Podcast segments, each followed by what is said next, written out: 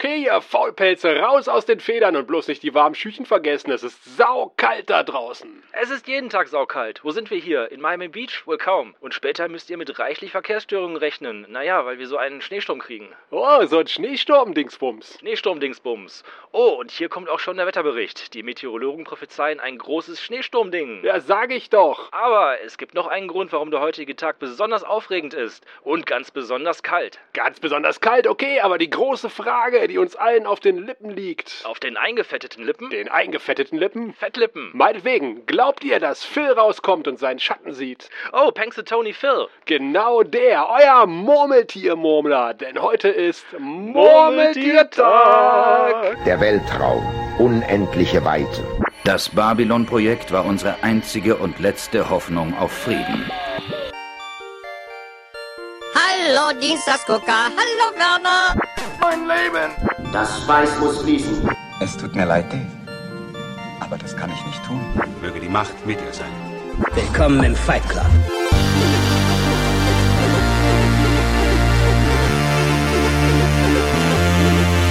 Sie reden. Der dreibeinige Podcast.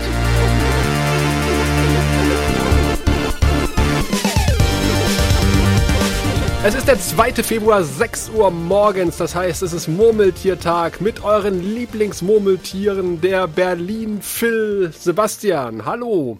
Hallo. Und unser Lausitz Larry. Lausitz Larry. Hier ist der Sascha. Ich grüße euch. Hallo.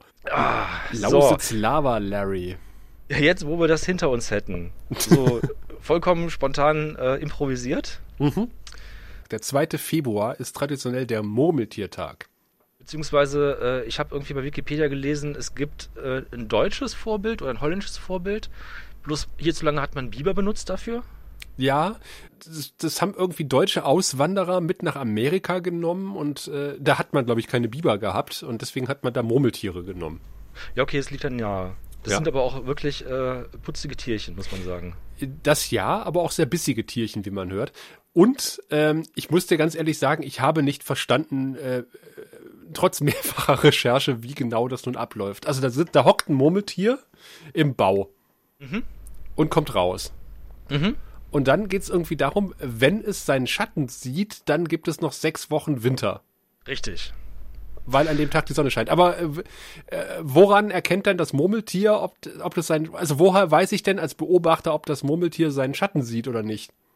Das, das sagt es dir ja. Das, Ach so. Du, du, du, du fragst es dann, also du flüsterst ihm leise die Frage ins Ohr, hast du deinen Schatten gesehen?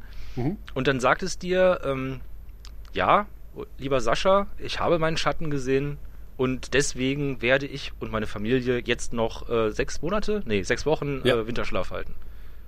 Ey, das ist doch, das ist doch Schmu. Was ist denn das für ein bescheuertes Fest? Betrug, Betrug! Das ist doch, Das ist doch wie, wie alles andere auch nur ein Grund, sich zu besaufen. das ist doch absurd.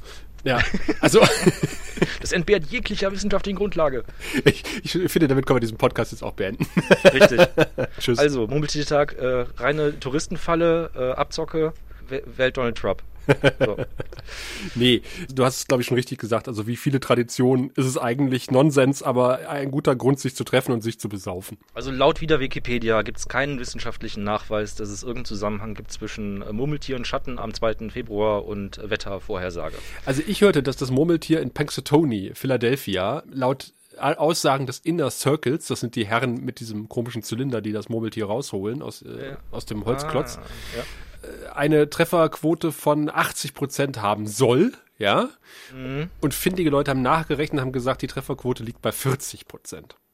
Also unter quasi reiner Zufall. Genau. Schlechter als Zufall. Unter dem Medianwert. Das ist, äh, ja, ja, okay, das, das sagt ja eigentlich schon alles, ne? Obwohl wir im Film ja nicht äh, das, den Murmeltiertag in Punxsutawney sehen. Äh, angeblich doch, ja. Nee, also ich hatte gelesen, irgendwie äh, in Punxsutawney wird das Fest außerhalb der Stadt gefeiert. Und die äh, Filmemacher hätten lieber einen Drehort äh, mehr so in der Innerstadt gehabt. Und deswegen wäre man nach Woodstock äh, gefahren, um diese Szenen zu drehen. Äh, fast, Sebastian. Also was ich gelesen habe, ist, dass man ja eigentlich im Punxsutawney mal war und sich das Murmeltierfest angeguckt hat und dann aber äh, einen Drehort gesucht hat, der zentraler lag als Punxsutawney. Äh, mit, mit einem Autobahnanschluss in der Nähe und man ist dann äh, mit Location Scouts durch die Gegend gefahren und ist dann in Woodstock, Illinois fündig geworden. Ist es okay? Okay, ist das dasselbe Woodstock, wo das Woodstock äh, Festival war? Das ist eine gute Frage, ich weiß es nicht. Okay. Das äh, wollte ich eigentlich noch recherchieren im Vorfeld, habe ich nicht gemacht. Da irgendwie, so ich glaube, so Harold Ramis oder Bill Murray oder beide irgendwie aus Illinois kommen, ist das irgendwie auch nur eine Autostunde von ihrem Wohnort entfernt. Was für ein Zufall. Ja, okay. Das kann, wer will es ihnen verdenken, ja? Und, und dann hat man halt, äh, man wollte irgendwie so eine Promenade haben, die gab's wohl in, ähm, das war der offizielle Grund, warum man nicht in Punxsutawney gedreht hat, äh, neben der Verkehr, mäßigen Verkehrsanbindung, dass man so eine Promenade haben wollte und die gab's da einfach nicht und man hat dann halt in, in äh, Woodstock einen, ja, so, so, so einen richtigen Marktplatz gefunden und hat gesagt, okay, dann, wenn wir diesen Marktplatz hier haben, verlagern wir dieses Festival eigentlich äh, hier auf diesem Marktplatz, obwohl es eigentlich äh, außerhalb der Stadt stattfindet. Und äh, einfach aus produktionstechnischen Gründen, auch aus dramaturgischen Gründen, damit, damit äh, Phil quasi die Stadt nicht verlässt, äh, hat man dann quasi das alles drin. Aber warum reden wir jetzt hier über, worüber reden wir hier eigentlich gerade? Worüber ja, reden wir eigentlich verdammt nochmal hier? Äh, wir äh, faseln nicht einfach nur so äh, ziellos für uns hin, wie man eigentlich denken könnte und wie uns auch gewohnt ist von uns beiden. Nein, wir reden für, über den Film. Und täglich grüßt das Murmeltier aus dem Jahre 1993 im Original Groundhog Day mit Bill Murray, Andy McDowell und diversen anderen Leuten.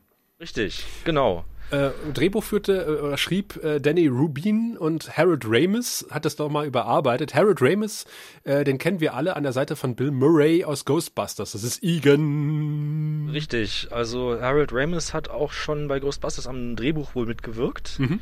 Galt mehrere Jahre als der gefragteste Drehbuchautor, Schrägstrich, Regisseur in ganz Hollywood, Amerika? Keine Ahnung. Ja, er hat ja auch die Regie gemacht und äh, ich glaube hier äh, Caddyshack ist glaube ich auch von ihm und da spielte doch irgendwie auch hier Bill Murray mit, oder? K äh, Caddyshack habe ich nicht gesehen. Bill Murray spielt wohl mit, habe ich gerade noch gelesen. Aber ein Film, den wir beide kennen, außer Ghostbusters natürlich, Animal House. Ja, und er hat nicht Caddyshack äh, äh, Regie geführt, sehe ich gerade inszeniert. Er war Drehbuchautor, hat da mitgeschrieben, genau. Jawohl, genau. Und äh, wer noch unsere alte Ghostbusters-Folge im Kopf hat, äh, der wird äh, vielleicht noch wissen, dass es ja um Ghostbusters 3, was ja nie gedreht wurde, äh, diverse Streitereien gab, auch zwischen Bill Murray und Harold Ramis. Angeblich hat äh, letzterer ja diverse Drehbücher verfasst und selbige wurden dann von Bill Murray durch den Häcksler gejagt und wieder zur Häcksel äh, zurückgeschickt. Da war also nicht nur das Tischtuch zerschnitten äh, zwischen den beiden. Und ein Grund, oder wenn nicht gar der Grund, war dieser Film. Ja, also obwohl jetzt wohl der Drehort relativ in äh, Wohnnähe von Bill Murrays Haus lag, also habe ich jetzt dem entnommen, was du gerade gesagt hast, hat es wohl irgendwie nie geschafft, pünktlich am Set zu sein, hat sich gegen alle kreativen Entscheidungen von Harold Ramis quergestellt und das, obwohl die beiden sich schon seit Jahrzehnten kannten. Die kannten sich von Saturday Night Live, Mhm, von dieser genau. äh, amerikanischen Comedy-Sketch-Show. Ja, so, genau. ne? Da, da, was ist eigentlich alles aus NL, also SNL abgekürzt, ja, hervorgekommen? Äh, ich meine, Wayne's World ist auch, auch SNL, oder? Ja, ja. Die ja. Simpsons. Was, Ähm, Tracy Ullman? Ach, das war Tracy Ullman Show, richtig, du hast recht. Äh, äh, aber da war noch, da war noch noch viel mehr. Ja, noch viel, viel mehr. Äh, also viele äh, Talkshow-Master und, und Comedy-Legenden äh, haben ihren Ursprung irgendwie bei Saturday Night Live gehabt. Eine unglaubliche Talentschmiede. Ja. Ja, genau, also da kannten die sich schon. Und das war wohl so eine Gang irgendwie, also äh, Bill Murray, hier John Belushi, ne? Hm? Und ähm, ja, halt Harold Ramis, der wohl typecastet worden ist für diese Truppe. Wobei ich ja auch gehört habe, dass Bill Murray nicht unbedingt die erste Wahl der Besetzung war. Man wollte irgendwie mal Tom Hanks haben. Der hat dann, dann ist immer, Ja. dann haben sie gesagt, äh, nee, das ist irgendwie, der ist zu nett. Das geht nicht. Man kann nicht Tom Hanks in dieser Rolle besetzen. Ja, ja, ja, ja, ja. Ähm, und dann wollte man, äh, Buster Keaton wollte ich fa- fast schon sagen. Nee, der andere, der, der Batman äh, Keaton. Ähm, Michael. Michael Keaton. Ähm, und äh, der hat das Drehbuch nicht verstanden und hat abgewunken. hat aber später mit Andy McDowell äh, vier Lieben dich gedreht. Ah. Ja, Andy McDowell hat ja auch in vier Hochzeiten und Todesfall mitgespielt. Andy McDowell hat in vielen Filmen mitgespielt und erinnerst du dich noch an äh, hier äh, äh, Obsessive, Obsessive Cultural Disorder, wie das Ding hieß, von Cracked? Mm, Was der Daniel von Cracked gemacht hat? Nee. Der hat eine Folge rausgebracht, warum die 90er so gemein zu Andy McDowell waren. Das ver verlinken wir mal in den Show Notes. Oh, das würde mich auch interessieren. Ich, ich, äh, wie war die nicht so ein Begriff? Ich dachte mal, es wäre die Tochter von äh, Malcolm McDowell, was sie Ah. nicht ist. ist sie nicht, ist sie nicht. Aber ansonsten, ja, das Gesicht ist relativ ein, einprägsam. Ich kann mir vorstellen, dass die bestimmt eine tolle Karikatur im Mad Magazine gekriegt hat. Ja, ansonsten, wie gesagt, der einzige Film von ihr, den ich nicht kannte, war äh, Vier Hochzeit, ein Todesfall noch. Also, den ich jetzt wirklich gesehen habe. Von Harold Ramis habe ich noch einen Film gesehen, und zwar äh, Reine Nervensache. Er später. mit, das mit, war, glaube ich, sein, mit letzter Nick großer Nolte Erfolg. äh, und äh, Dings, ne? War was Nick Äh, mit Nolte? diesem Mafia-Herrscher. ja? Robert De Niro? Oder war das Robert De Niro? Es ist Robert De Niro. Und er Robert De wartet Niro. und, und spricht Italienisch, habe ich gehört. Er spricht Italienisch, ja. Da kann ich mich noch dran erinnern. Ich glaube, den habe ich sogar im Kino gesehen. Der war witzig. Der war gut. Also, ja. äh, kein, kein Vergleich zu äh, äh, äh, Groundhog, zu täglich grüßt das Murmeltier oder auch zu, zu Ghostbusters, aber schon ganz, ganz witzig. Ja, ähm, Idee dazu hatte ja eigentlich Danny Rubin, der, der großer Fan war von ähm, Interview mit einem Vampir. Und die Grundidee war, was wird denn eigentlich passieren, wenn wir einen Menschen begleiten, der feststellt, dass sein Handeln überhaupt keine Konsequenzen hat. Und äh, wie würde das einen Menschen beeinflussen? Und das Ja. war wohl relativ düster ähm, und daraufhin hat das Studio auch gesagt, naja, okay, wir schreiben das Drehbuch zusammen äh, mit, mit Harry Ramis ein bisschen um. Ähm, dann kriegst du halt den, den, den, den Millionendeal oder wir machen das so, wie du das willst, aber dann kriegst du halt irgendwie nur einen Bruchteil des Budgets. Und dann hat man sich halt darauf geeinigt, okay, man schreibt das um. Es gab wohl zahlreiche Rewrites, wie ich gehört habe, und am Ende ist das, was rausgekommen ist, so ein bisschen ähnlich äh, seinem Ursprungskonzept. Also man hat ein bisschen mehr Comedy reingebracht, zwischenzeitlich ein bisschen noch mehr Comedy reingebracht, zwischen dann wieder rausgeschrieben. Okay. Und ursprünglich sollte wohl mal, habe ich gehört, der Film beginnen mitten in der Zeitschleife. Dass wir quasi Phil beobachten, wie er schon gemein zu allen Leuten ist und dann erst die Erklärung bekommen, warum äh, das Ganze so stattfindet. Ja, ähm, muss ich sagen, glaube ich, finde ich so besser, wie es ist, weil er ist ja vorher auch schon gemein und so hast du halt wirklich äh, den Vergleich. Mhm. Äh, Phil am Anfang, also Phil ist jetzt der, erklären wir vielleicht mal kurz ein bisschen äh, was für die Leute, die es noch nicht gesehen haben. Also der Film ist ja schon ein bisschen älter. Kaum zu glauben, dass Leute, die den nicht kennen, jetzt schon 20 sind. also die, die, die den nicht gesehen haben, schon jetzt über 20 Ja, sind. ü- über 20, äh, 30 schon fast. Ja, 27 Jahre Ja. ist es jetzt her, ne? Ja. Ja, Und, und ja, äh, was ich dir im Vorgespräch ja auch gesagt hat, äh, ihr Leute aus der Zukunft, die diese Folge gerade hört, äh, wir befinden uns gerade im Jahr 2021, das zweite Corona-Jahr. Manche Leute behaupten, dass immer noch März ist, seit, seit März 2020 und äh, quasi jeder Tag seit März 2020 ein Murmeltiertag. Äh, das habe ich bisher noch gar nicht so gesehen, aber ja, ja, das, das wird einiges erklären, sagen wir mal so. So ein bisschen ist es so. Okay, wir treffen am Anfang des Films Phil. Der ist nämlich. Phil? Phil Connors? Entschuldigung. Ned! Ned!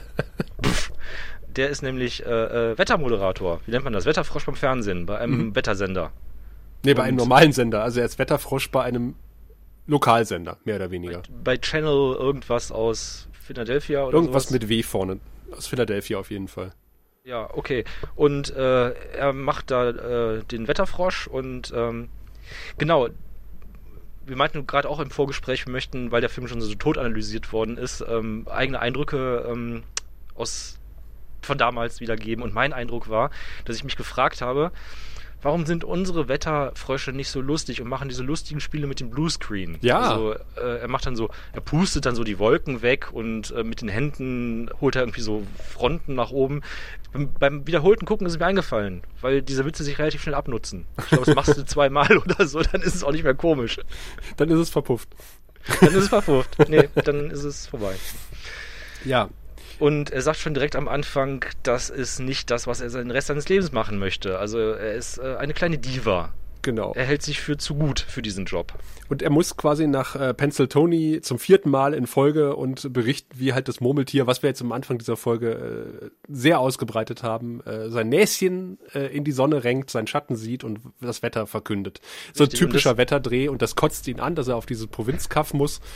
Äh, Provinzkaff. Äh, Ja, mit, yeah. mit Dorfleuten so oder Kleinstadtleuten, ja. Und der Witz ist halt, dass er am nächsten Tag wieder aufwacht. Also sie kommen in ein, äh, sie können das Dorf nicht verlassen wegen eines Schneesturms, den ihr vor dem Vorspann gehört habt. Ähm, und er wacht nun jeden Tag wieder am gleichen, am Murmeltiertag auf, um 6 Uhr morgens, geweckt von Sonny und Cher und der berühmten Radioansage, die ihr auch vor dem Vorspann gehört habt.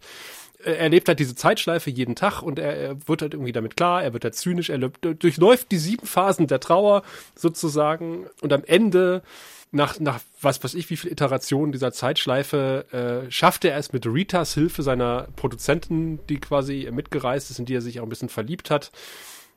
Äh, er hilft auf einmal allen Leuten, also er ist dann am Ende ganz selbstlos äh, aus dem selbstsüchtigen Arschloch, ist ein sehr selbstloser Mensch geworden, der dem ganzen Dorf quasi hilft. Am Ende landet er mit Rita in der Kiste, es gibt keinen Sex und äh, man wacht am nächsten Morgen auf und äh, es ist ein anderer Morgen. Ja, genau. Wow. Also das ist äh, die, die, die Handlung in, im Groben sozusagen. Das ist die ganz grobe Handlung. Und das war's. Handlung erklärt. Ja. Tschüss, bis zum nächsten Mal. Nein. Und ich weiß, dass ich Phil, du hast ja schon gesagt, er ist, er ist der, der, der Wetter-Guy dieser, dieser Station. Und er hat tatsächlich auch, das, das, das ist so typisch amerikanisch, äh, hat einen eigenen Agenten. Offensichtlich, ne? Der, der nicht besonders helle ist, auch ganz offensichtlich. Und dem sagt er, ich möchte am liebsten heute als morgen hier weg aus diesem Sender, weil er hat auch keinen Bock, also du siehst ja sofort, soweit die Kamera aus ist, äh, verändert sich seine, seine, seine Mimik, dann fängt, dann wird das äh, sehr steife Grinsen oder Lachen dann äh, zu einem, zu einem, zu einer Verzweiflung und er sagt, äh, mich wieder hin. Wir lernen Rita kennen. Genau, Rita ist seine Produzentin und sie begleitet ihn halt, oder soll ihn begleiten nach Punxsutawney zu diesem äh, Murmeltiereinsatz. Zusammen mit Kameramann Larry. Ja. Ach ja, ich bin Larry, genau. Äh, Leisure Suit, Le Leisure Suit Larry. Und Aber Larry. Laber Larry. und ich muss dir ganz ehrlich sagen, ich hatte Phil tatsächlich deutlich unsympathischer in Erinnerung. Und Unsympathischer, okay. Und dadurch, dass ich jetzt seit 20 Jahren in den Medien arbeite, im tagesaktuellen Geschäft, kann ich dir sagen, der ist genauso wie wahrscheinlich äh, mindestens 60 Prozent der Leute, mit denen ich äh, zu tun habe in meinem Job. Also insofern, äh, ja. Also du meinst so wie in Galaxy Quest, der eine, ich habe Shakespeare gespielt, bloß dass deine Kollegen nicht Shakespeare gespielt haben. das weiß man nicht, ob die, das kann sein. Der, der ein oder andere könnte auch schon mal Shakespeare gesp gespielt haben. Du, ich, ich kann mir total gut vorstellen, dass, also wie das zustande kommt, dass man da irgendwie mit völlig falschen Vorstellungen reingeht und irgendwie vom großen äh, äh, Promi-Leben im Rampenlicht träumt. Mhm. Und äh, letzten Endes doch eigentlich doch immer nur, sobald das Licht angeht, irgendwie äh, auf äh, gute Laune Crowdpleaser irgendwie umschalten muss. Und das muss doch unglaublich anstrengend sein. Ja, und er ist halt der, der Wettermann von der Lokalstation. Also das ist, äh, aber er hält sich halt für keine Ahnung wen. Ich kann mir, ich kann mir sogar vorstellen, dass du auch als Wettermann von der Lokalstation irgendwie Spaß haben kannst. Ja, Oder ein schönes, ja. ein schönes Leben haben kannst. Kannst dich mit den lokalen Leuten, mit den Bauern irgendwie anfreunden. Kannst mal von hier und von da berichten. Ja, irgendwie hier Frühlingsanfang im lokalen Zoo oder sowas in der Richtung. Tatsächlich kann- ist es ja so, dass die Wetterleute bei uns auch am bekanntesten sind. Ne? Also Leute schalten ein, tatsächlich. Das Wetter kommt ja meistens gegen Ende der Sendung. Ja. Und die Leute schalten teilweise zum, zum Wetter ein, kennen die ganzen Wetterleute und sind total, ah, wann kommt denn die, die Kollegin Y mal zu uns? Also wenn du mal irgendwie als Reporter unterwegs bist, die Wetterleute kennen die alle. Ja, ich meine, die bringen ja auch nie so richtig schlechte Nachrichten. Ja. Also abgesehen mal von schlechtem Wetter, ja, aber gut, das ist ja nicht so schlimm wie irgendwie äh, neue Corona-Maßnahmen oder was weiß ich, Weltkrieg irgendwie oder was man sonst halt in Nachrichten hat. Ja. Und ich kann das so verdammt gut nachvollziehen, weil es dann äh, die Moderatorin sagt, ah Phil, das ist doch das dritte Mal, dass du da hinfährst nach, nach Pennsylvania. Und er sagt so, so zwischen den Zähnen, das vierte Mal, Nancy, das vierte Mal. Und ich kann mich so reinversetzen, weil du halt, äh, wie gesagt, 20 Jahre mache ich den Job jetzt auch schon. Und du hast, du hast Standards, du hast Dinge, die sind jedes verdammte Jahr passiert das Gleiche. Jedes verdammte Jahr fährt die Kahnpostfrau in Lübbenau mit ihrem Kahn das erste Mal die Post aus. Im Frühling.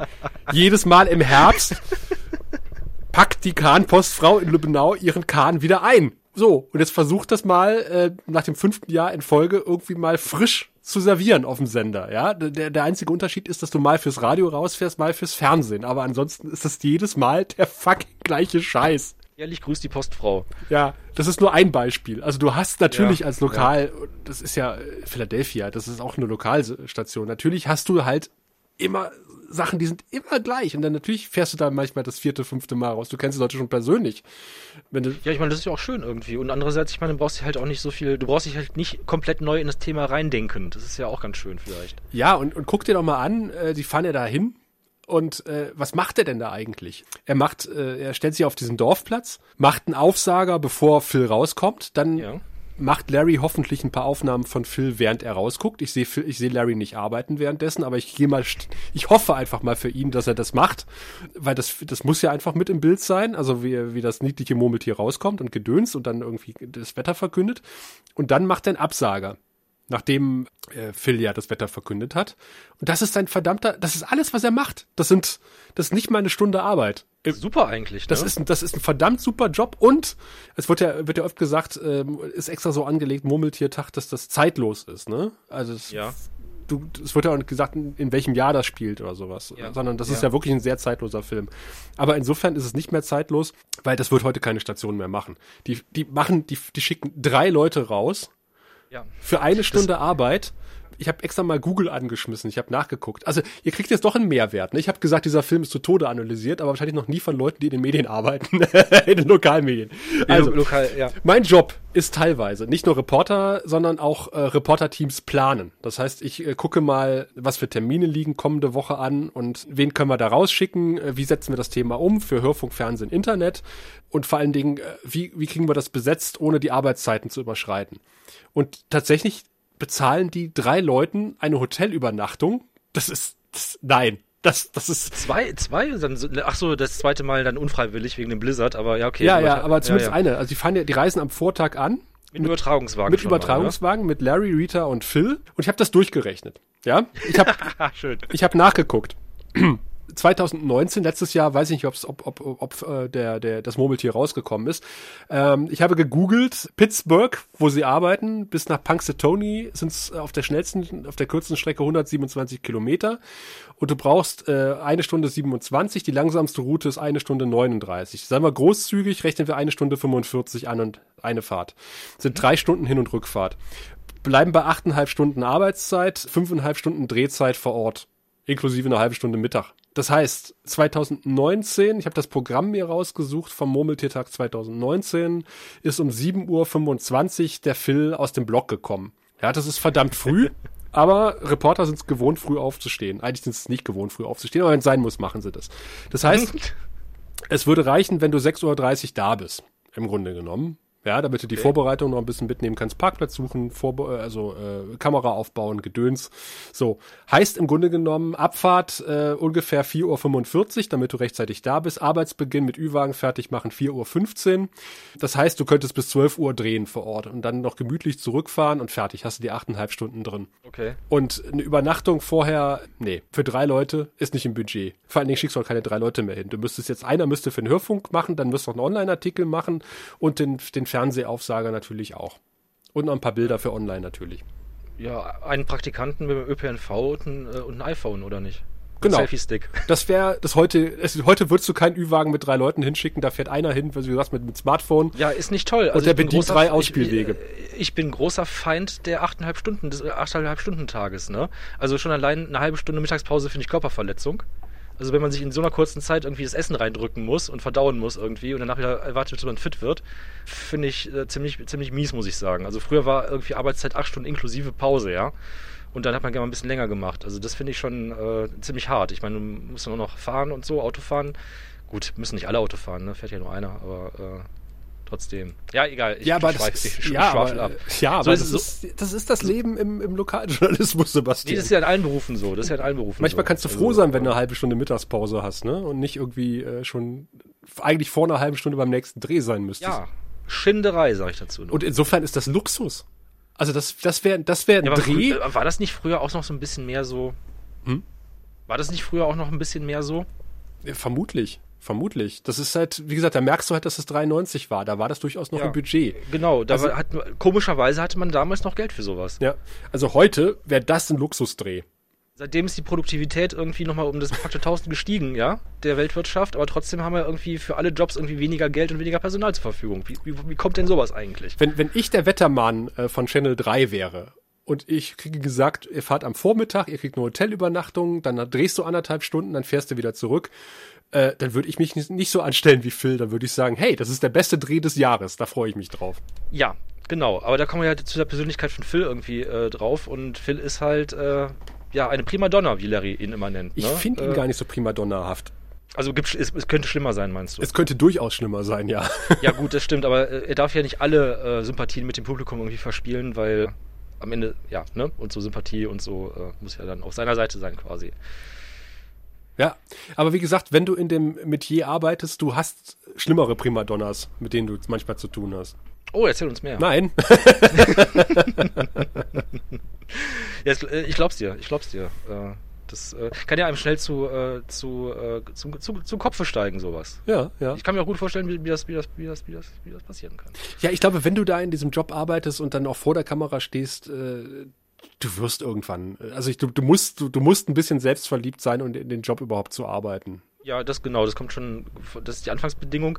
Und wenn du dann erstmal irgendwie Fanpost kriegst oder irgendwie erkannt wirst auf der Straße, ja. das für, für einen normalen Menschen, der das nicht kennt, der so normal aufgewachsen ist, muss das äh, ja einen furchtbare äh, Ego-Schub dann geben. Ja, und wenn du halt keine Leute hast, die dich so ein bisschen erden, die halt irgendwie was Normales machen um dich rum, ja, sondern du, ja. du bist halt nur mit, mit dieser Blase, dieser Leuten aus Medien zusammen, keine Ahnung was.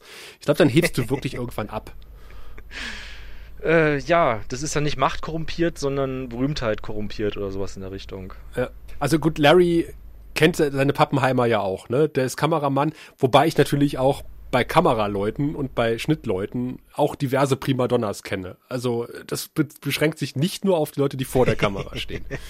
Please, I'm creating. Aber er kennt natürlich seine Pappenheimer. Ja? Der weiß, du weißt ja auch, na klar, das kenne ich natürlich auch. Du weißt, wenn du mit Kollege oder Kollegin XY rausfährst, das könnte schwierig werden. Ja, die muss man ein bisschen in Watte hüllen, damit, damit der Dreh funktioniert. Das äh, verletzliche Ego nicht zu sehr ankratzen. Ja, richtig, richtig. Bisschen aufbauen, die Ja, Leute, ja. damit die vor der Kamera auch so richtig schön strahlen und sich entfalten können. Ja, er, er, er, er kehrt es ja raus, als sie dann irgendwie ankommen, begleitet vom Lied äh, I'm the Weatherman, übrigens ein sehr schönes Lied. Ja, Mir gefällt übrigens, das, das wusste ich gar nicht mehr, habe ich überhaupt nicht mehr im Kopf gehabt. Der Film wird ja eröffnet durch irgendwie blauer Himmel mit Wolken, die sich so schnell bilden und wieder auflösen ja. und nur den Namen der Schauspielenden. Und ich dachte so, ach, das ist eigentlich ganz schön. Hat zwar nichts mit dem Thema zu tun, aber irgendwas mit Ja, Wetter, halt, vielleicht schon, ne? ja. Wetter, äh, Wolken. Halt. Und als sie dann ja in, in Punxsutawney ankommen, ähm, also in Woodstock, was als Punxsutawney dient, sagt er ja, nee, in dem Hotel, wir fahren sofort wieder zurück, in dem Hotel möchte ich nicht schlafen, da war ich schon zweimal, das ist ein Rattenloch, äh, ein flohversifftes Rattenloch. Und Rita sagt, nee, nee, also da schlafe ich, du hast eine, eine, eine, hast eine schöne Pension, äh, zwei Blöcke weiter. Genau, lass uns mal kurz ein bisschen über Rita reden, Mhm. äh, weil ähm, die kriegt ja auch ein paar Momente, die wird ja auch ein bisschen charakterisiert. Also äh, die ist zwar wirklich ganz klar die Nebenrolle und auch dieses, äh, dieser typische äh, Female Love Interest, wie auch, mal, also, wie auch man das übersetzen soll. Und ähm, wir sehen die jetzt das erste Mal in einem Wetterstudio Mhm. und da äh, spielt sie so mit dem Bluescreen rum. Ne? Ich glaube, sie hat dann selber ein grünes Hemd an oder ein blaues Genau. und äh, sie guckt dann auf dem Monitor, äh, dass sie nur ihr Gesicht und ihre Hände halt zu sehen sind, findet das total lustig. So, hihi. Das äh, würde ich auch machen. ja. Sie ist neu in dem Beruf, ne? Ist sagt ja Producerin. auch so, sie, ist Pro, sie ist Producerin, Produzentin. Das heißt eigentlich, Sascha, erklär mal, was ein Produzent ist. das, ihre Rolle ist mir nicht so ganz klar. Also irgendwie scheint sie wohl eigentlich in der Hierarchie über ihm zu stehen, aber irgendwie auch wieder nicht. Ich, ich also, Ich hätte es gesagt, die steht über ihm. ja, ja. Weil ähm, so ein Musikproduzent ist auch, auch eigentlich auch einer, also der äh, eigentlich die Show schmeißt. Also sie ist auch so verantwortlich wahrscheinlich für, da, dafür, dass am Ende dann der Beitrag auch abgegeben wird, der fertige. Ja, also zumindest ist sie für den ganzen organisatorischen Teil zuständig. Aber mir erschließt auch gar nicht, warum die mitfährt, ehrlich gesagt. Vielleicht schneidet sie und so. Also sie macht den Ton. Nee, macht doch. Nee, Nee, Ton macht ja keiner da. Das ist, ach so, genau, das, äh, das prangere ich auch an. Da fehlt ein Tonmensch. Also eigentlich, Also, aber, man sieht halt schon, also sie ist halt so ein bisschen äh, kindlich verspielt, sieht Mhm. man am Anfang, und sie ist nett zu Phil. Obwohl er halt so äh, ein bisschen arrogant und grummelig ist und so weiter, ne? Äh, sie, sie hat irgendwie rausgekriegt, dass er auch nicht in diesem Hotel schlafen möchte und hat schon für ihn ein anderes Hotel gebucht. Genau. Cherry Tree Inn oder so. die gute Seele sozusagen. Und äh, sie ist ja auch, äh, sie isst gerne Blutwurst, was ich äh, auch sehr gut finde. Ja, genau. Und äh, sie, sie findet die, die ganz, das Ganze ja irgendwie ganz niedlich. Also auf der Fahrt genau dahin sie sagt findet das sie ja, niedlich, sie hat da Spaß dran. da kommt der kleine Dinge raus und die, die Schatten. Und das sagt er so, der, sie sollten sich beim Spiegel sehen, wenn sie das sagen. Kommt der Schatten. genau, also sie, sie hatte wirklich Spaß dran, sie findet das süß und sie mag auch die Stadt direkt von Anfang an. Ja, im Gegensatz Genau. zu Phil, der da mit dem Kuhkaff nichts anfangen kann. Wobei Kuhkaff, also äh, nach deutschen Verhältnissen ist es schon eine Kleinstadt irgendwie, ne? Also, Ja, ich weiß gar nicht, wie viele Einwohner hat Punxsutawney. weiß ich nicht. Tja, Keine Ahnung. Aber es sieht halt größer aus, weil äh, die so ein, so ein Stadtzentrum halt haben und äh, mit, mit mehreren, also es ist schon mal mehrere Hotels am Ort, ja. Und Ja, das ist ganz klar, weil natürlich äh, Punxsutawney vom Tourismus lebt, äh, an diesem einen Tag, an diesem Murmeltiertag. achso, die ganzen Hotels sind nur einmal ausgebucht pro Jahr, Ja. nämlich genau an dem Pummeltiertag und den Rest des Jahres äh, Das passiert da nix. ist gar nicht mal so unrealistisch. Übrigens hat hier, haben die ja, äh, die Produzenten ja auch gesagt, naja, äh, wir brauchen einen Tag, an dem das ganze Ding spielt. Ja. Und man hat dann irgendwie überlegt, welchen Tag kann man nehmen. Weihnachten wäre so offensichtlich und man hat dann so irgendwie so, äh, so geguckt, was kommt denn so als nächstes, als man sich so zusammengesetzt hat und ist dann auf diesen Murmeltiertag gestoßen und so ist man irgendwie, deswegen spielt das ganze Ding am Murmeltiertag. Das, Okay. das Murmeltier war von Anfang an eigentlich nicht geplant. Ähm, wie ist man von Weihnachten auf Wurmeltier gekommen? Also für mich wäre nach Weihnachten dann Ostern das nächste naheliegendste, dann vielleicht Silvester und ähm, Ja, man so wollte nicht sowas Themen. Offensichtliches nehmen wie Weihnachten, Ostern oder keine Ahnung was. Oder, Ach so, oder Präsidententag oder was weiß ich was. Independence Day. Ja, sowas in der Art. Und hat dann irgendwie geguckt, was gibt's? Ach ja, Murmeltiertag. Und hat man sich angeguckt, was passiert denn da? Und hat gesagt, das ist so absurd, das nehmen wir. Okay. Es findet dann erstmal die Übernachtung statt. So, und dann geht der Film eigentlich erst richtig los, Mhm. weil dann beginnt der 2. Februar, der Murmeltiertag, der Tag, der sich dann für den Rest des Films wiederholt. Und äh, es geht halt immer los mit äh, Radiowecker st- springt auf 6 Uhr um, geht an und man hören Sonny und Cher mit I've Got You Babe. genau. Das ist ein Panasonic RC 6025 mit so Klappziffern. Und ich glaube, dieser Film hat äh, Klappziffern wieder salonfähig gemacht. Waren die damals schon aus, ja? Ja. Okay, also für die Älteren unter, äh, für die Jüngeren unter euch, äh, du hast quasi so Plastikkärtchen, ja, die sind äh, so, so, so Hälften. Die stecken wie auf so einem ähm, Rolodesk, hätte ich beinahe gesagt. Das kennt ja auch kein Schwein mehr, ja. Also Ein das sind was? halt auch, äh, ja, wie halt so ein, so ein drehbarer Karteikartenkasten. Ach so, ja, ja. Wo die Karteikarten auf so einer äh, Achse aufgepiekt sind. Aber die sind halt genau, die, die einzelnen Metallplättchen, äh, Kunststoffplättchen sind halt auf so einer Achse aufge, aufgehangen, dass man die mal so runterklappen kann einzeln. Und wenn immer, immer zwei zusammen ergeben dann eine, eine Ziffer und die Elektronik, Mechanik, die Elektromechanik in dem Radiowecker äh, lässt halt jede Minute einmal eine andere Zahl nach vorne klappen, so dass sich halt die Uhrzeit ergibt auf dem Display. Das kein Display ist in dem Sinne. Oder doch? Das ist so, ein so, Display so ein ist. bisschen was, was ähnliches findet man immer noch am Bahnhof. Wenn man unter der Anzeigetafel steht, dann macht das ja auch manchmal, wenn dann, äh, wenn die aktualisiert wird, klack, klack, klack, klack, klack, klack, klack, klack, klack, Ist klack. aber auch schon nicht mehr. Verdammt. Die sind jetzt auch nach, also äh, vielleicht, vielleicht gibt es die noch irgendwo, vielleicht wohnt die in einer Stadt, wo es eine gibt, aber sogar in Aachen haben die die schon vor, als ich da ausgezogen bin, ausgetauscht gegen irgendwelche äh, äh, Dot-Matrix-Lösungen, ja. Wir aber sind genau, das, das, alt. das stimmt. Sebastian, wir sind alt. Dieses Tak, Tak, Tak, Tak, Tak, Tak. Du bist alt, so alt, die Motion-Knochen knacken wie ein dürrer Ast im Wind. Wer weiß, aus welcher Serie dieses Lied ist, schreibt's euch hinter die Ohren. Und ich hoffe, wir kriegen keinen Copyright. Aber wo wir bei Liedern sind, ähm, Gott. ich habe mir nämlich angeguckt, weil ich mir überlegt habe, ob dann dieser Film ähnlich wie bei Wayne's World, äh, Wayne's World hat ja tatsächlich die Bohemian Rhapsody wieder an die Spitze der Charts katapultiert. Ja, richtig. habe ich mir angeguckt, ob das ähnlich auch bei Sony und Cher so war mit I Got You Babe, was ja in den 60ern rausgekommen ist. Damals schon ein richtig großer Hit, Sony und Cher. Damals noch ein Ehepaar. Machen Sunny und Cher immer noch diese dämliche Show? Nein, sie hat einen Oscar gewonnen und er ist Kongressabgeordneter. Gute Nacht. Oh. Lustigerweise ist nämlich 85 die Coverversion von I Got You Babe. Das dürfte unser erster Kontakt zu diesem Lied gewesen sein. Der von UB40 rausgekommen. Ja. Kannst du dich dran erinnern? Dunkel. Ja, das ist so ein bisschen Reggae-mäßig gewesen. I got you, babe. Ja, mhm. doch, jetzt wo du Reggae sagst. Und äh, das war die Version, die wir wahrscheinlich beide kannten. Ich denke mal, dass wir die Originalversion äh, doch nicht irgendwie wirklich wahrgenommen haben, bewusst vorher, vor diesem Film. Ich glaube auch nicht. Und? Ich glaube auch nicht. Weil der, Sound von dem Lied, das kam ja irgendwie. Das ist ja echt so ein. Äh, ist das dieser Wall of Sound Sound von diesem einen Typen, der letzt gestorben ist? Also, du hast halt eine, einen Popsong, aber, euch, aber halt mit einem großen Orchester dahinter. Also, in dem Falle äh, vielleicht kein großes Orchester, aber viele Instrumente. Du hast eine Oboe drin, was ja eigentlich relativ ungewöhnlich ist. Äh, oder ein Fagott. Keine Ahnung. Also, es, es ist sehr äh, aufwendig produziertes Lied. Boah, Hört sich, für, hört sich für mich so an. also ABBA-Lieder sind aufwendiger produziert. Auf jeden Fall, ähm, Ja, aber das war aber das 80er und das war 60er. ja, äh, aber ist auch teilweise 70er, aber ist egal. Auf jeden Fall habe ich nachgeguckt und 93, als das Ding rausgekommen ist, dieser Film, ist äh, der Song in den US, in den UK wieder auf Nummer 66 hochgestiegen. Also äh, war jetzt nicht so dieser Chart-Erfolg. Also hat nicht den ganzen Impact gehabt, wie es bei äh, Queen gehabt hat. Aber 1993, Sebastian, ist auch die Version mit Beavis und Butthead und Cher rausgekommen. Tatsächlich im gleichen Jahr. Ah, okay, okay. Also die Beavis and Butthead Version war Beavis and Butthead für diejenigen, die sich nicht mehr erinnern. Äh, das war eine MTV, ähm, ja eigentlich Zeichentrickserie, die so aufgebaut war, dass es äh, immer Zeichentrick-Sketche mit Beavis and Butthead gab. Ähm, zwei irgendwie Teenagern, äh, die möchte gern Mettler, möchte gern Mettler und halt unglaublich dumm. äh, unglaublich arm und äh, yeah. aus irgendwelchen Gründen alleine zu zweit zusammenwohnend in einer runtergekommenen, in einem runtergekommenen Bungalow irgendwie, wo nichts drin steht außer eine Couch und ein Fernseher. Und beide sehr also das Ursprungskonzept war, dass sie sich zusammen Musikvideos angucken und kommentieren. Richtig. Genau. Kommentieren. Und das war auch bei diesem Sony und Cher so.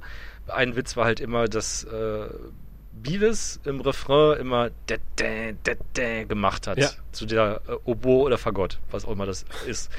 Und deshalb wollte ich mir diese Folge nochmal angucken.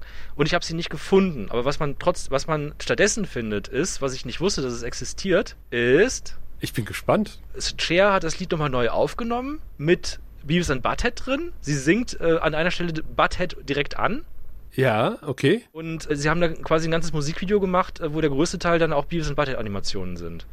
Das haben sie gemacht und ähm, ich weiß noch, das Put Your Little Hand in Mine, dann macht sie die Hand auf und die Hand von Butthead legt sich dann rein. Das fand ich total süß. Genau, aber war das, war das denn in der, in der Folge auch schon so? Ich meine, in der Folge wäre das nur ein Kommentar auf das normale Video gewesen. Ich war, Oder lege ich das falsch? ich weiß gar nicht, ob es eine Folge gab, wo sie Cher kommentiert haben. Ich, äh wir, müssen, wir, haben das, wir haben das doch gehört. Äh, du, du, hast das doch jedes Mal gemacht. Ich weiß noch, dass du in der Schule immer gekommen bist mit I've got flowers in the spring und hast immer diese Kettensägengeste gemacht. Naja, weil, weil in dem Moment halt Butthead über, mit einem äh, Sitzrasenmäher über die Blumen fährt. Ja, genau, aber, aber das, war, das war doch nicht die, äh, die Version. Doch, das war in dem äh, Musikvideo.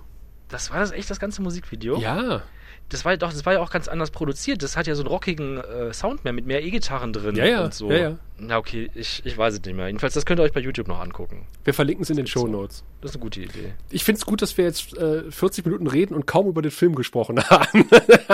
ja, aber äh, das stimmt, aber ähm, der, der Impact von äh, I've Got You, Babe und Beavis and Butthead ist es ja auch nicht zu unterschätzen. Das auf jeden du Fall. Du hast mal wieder dich über, über Diven im Showbusiness aufgeregt, was du so gerne tust. Ne? Vielleicht bin ich auch selber eine. Also es gibt garantiert Leute da draußen äh, aus meinem Kollegen- und Arbeitskreis, die sagen, ja, der Erla ist, ist so totale Diva. Ja, Aber ich gebe mir vielleicht. Mühe, es nicht zu sein, ganz ehrlich. Nö, ich finde, du bist ja auf dem Boden. Du bist ja geehrt, geehrt geblieben, würde ich sagen. Ja, ich hoffe es. Ähm, doch, doch. Doch, du mach dir keine Sorgen. Niemand lästert hinter deinem Rücken über dich, Sascha. ja. Ähm, ja. Aber ähm, am ersten Tag äh, versuchen sie ja quasi noch zurückzukommen. Äh, geht genau, aber nicht, sie, weil der äh, Schneesturm... Mal lassen, lass uns noch, äh, noch kurz, äh, also weil das auch wichtig für den späteren Film ist, äh, er begegnet ja dann mal so ein, ein paar Leuten, also vor allen Dingen zwei ähm, Besitzern des äh, Hotels, wo er übernachtet, der dicke Typ und die Frau, obwohl ich weiß gar nicht, ob die, der dicke Typ da auch wirklich arbeitet. Und äh, die wechseln halt ein paar Worte so miteinander, ne? Mhm. Dann begegnet er auf dem Weg nach draußen immer diesem Ned, seinem ehemaligen äh, Unikollegen, also der behauptet zumindest, er wäre sein ehemaliger Highschool-Nachbar, Sitznachbar gewesen, der jetzt Lebensversicherungen verkauft, er versucht, eine Lebensversicherung anzudrehen.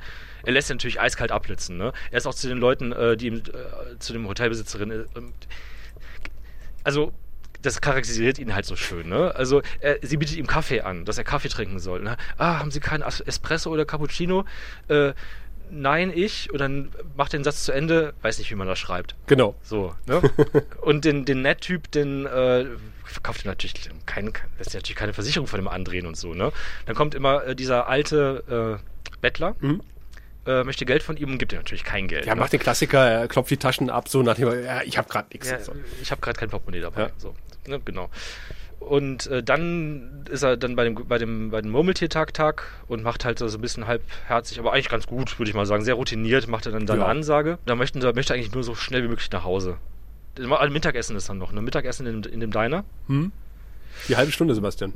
Die halbe Stunde, die sie haben. Und dann möchten sie aus der Stadt raus. Also vielleicht passiert noch was anderes, aber das fällt mir jetzt gerade nicht ein. Und äh, sie können nicht raus, weil der, der Schneesturm, von dem er zum Anfang des Films in seiner eigenen Sendung gesagt hat, dass er an Pennsylvania vorbeizieht, mhm. schlägt nämlich doch volle Kanne zu und alle Straßen sind gesperrt. Genau.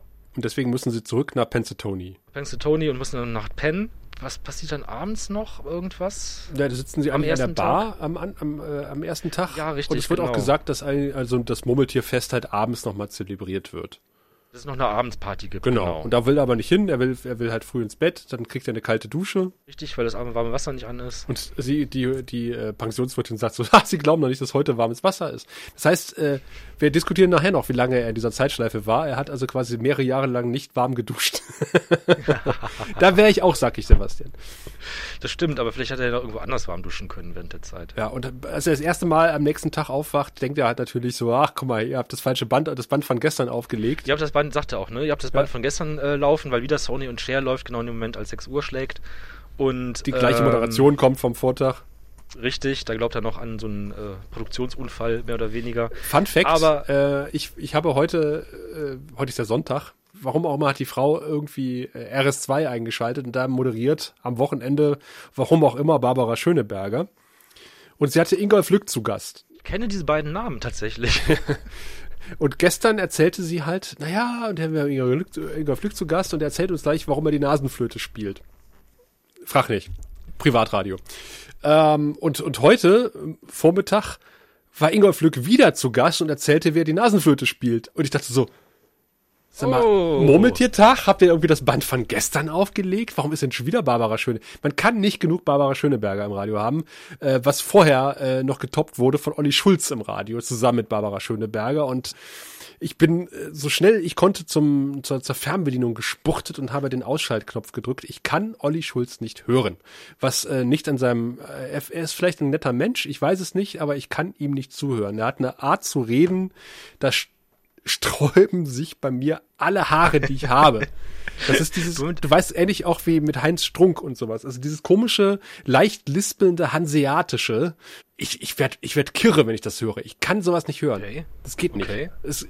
Ja, Sascha, du alte Diva. Ja, ich alte Diva kannst es nicht hören. Nee. Äh, also, wenn du natürlich und, nicht hören kannst, ist ja auch kein Problem. Genau, und da dachte ich. Und, und lass mich raten, er hat, das, äh, er hat die Nasenflöte gespielt als äh, Hommage an äh, Herbert Feuerstein. Äh, ja, sie haben Witze gemacht wegen seiner großen Nase, ob er dann die besonders große Nasenflöte spielt und so weiter und so fort. Das ist alles. Das ist, Barbara Schöneberger. Äh, okay. Nee, klingt echt nicht so toll. ähm, äh, gut, wo war stehen geblieben? Genau, er legt sich dann abends ins Bett und, äh, nee, Quatsch, wir waren schon am nächsten Tag. Entschuldigung, Entschuldigung, liebe Zuhörer.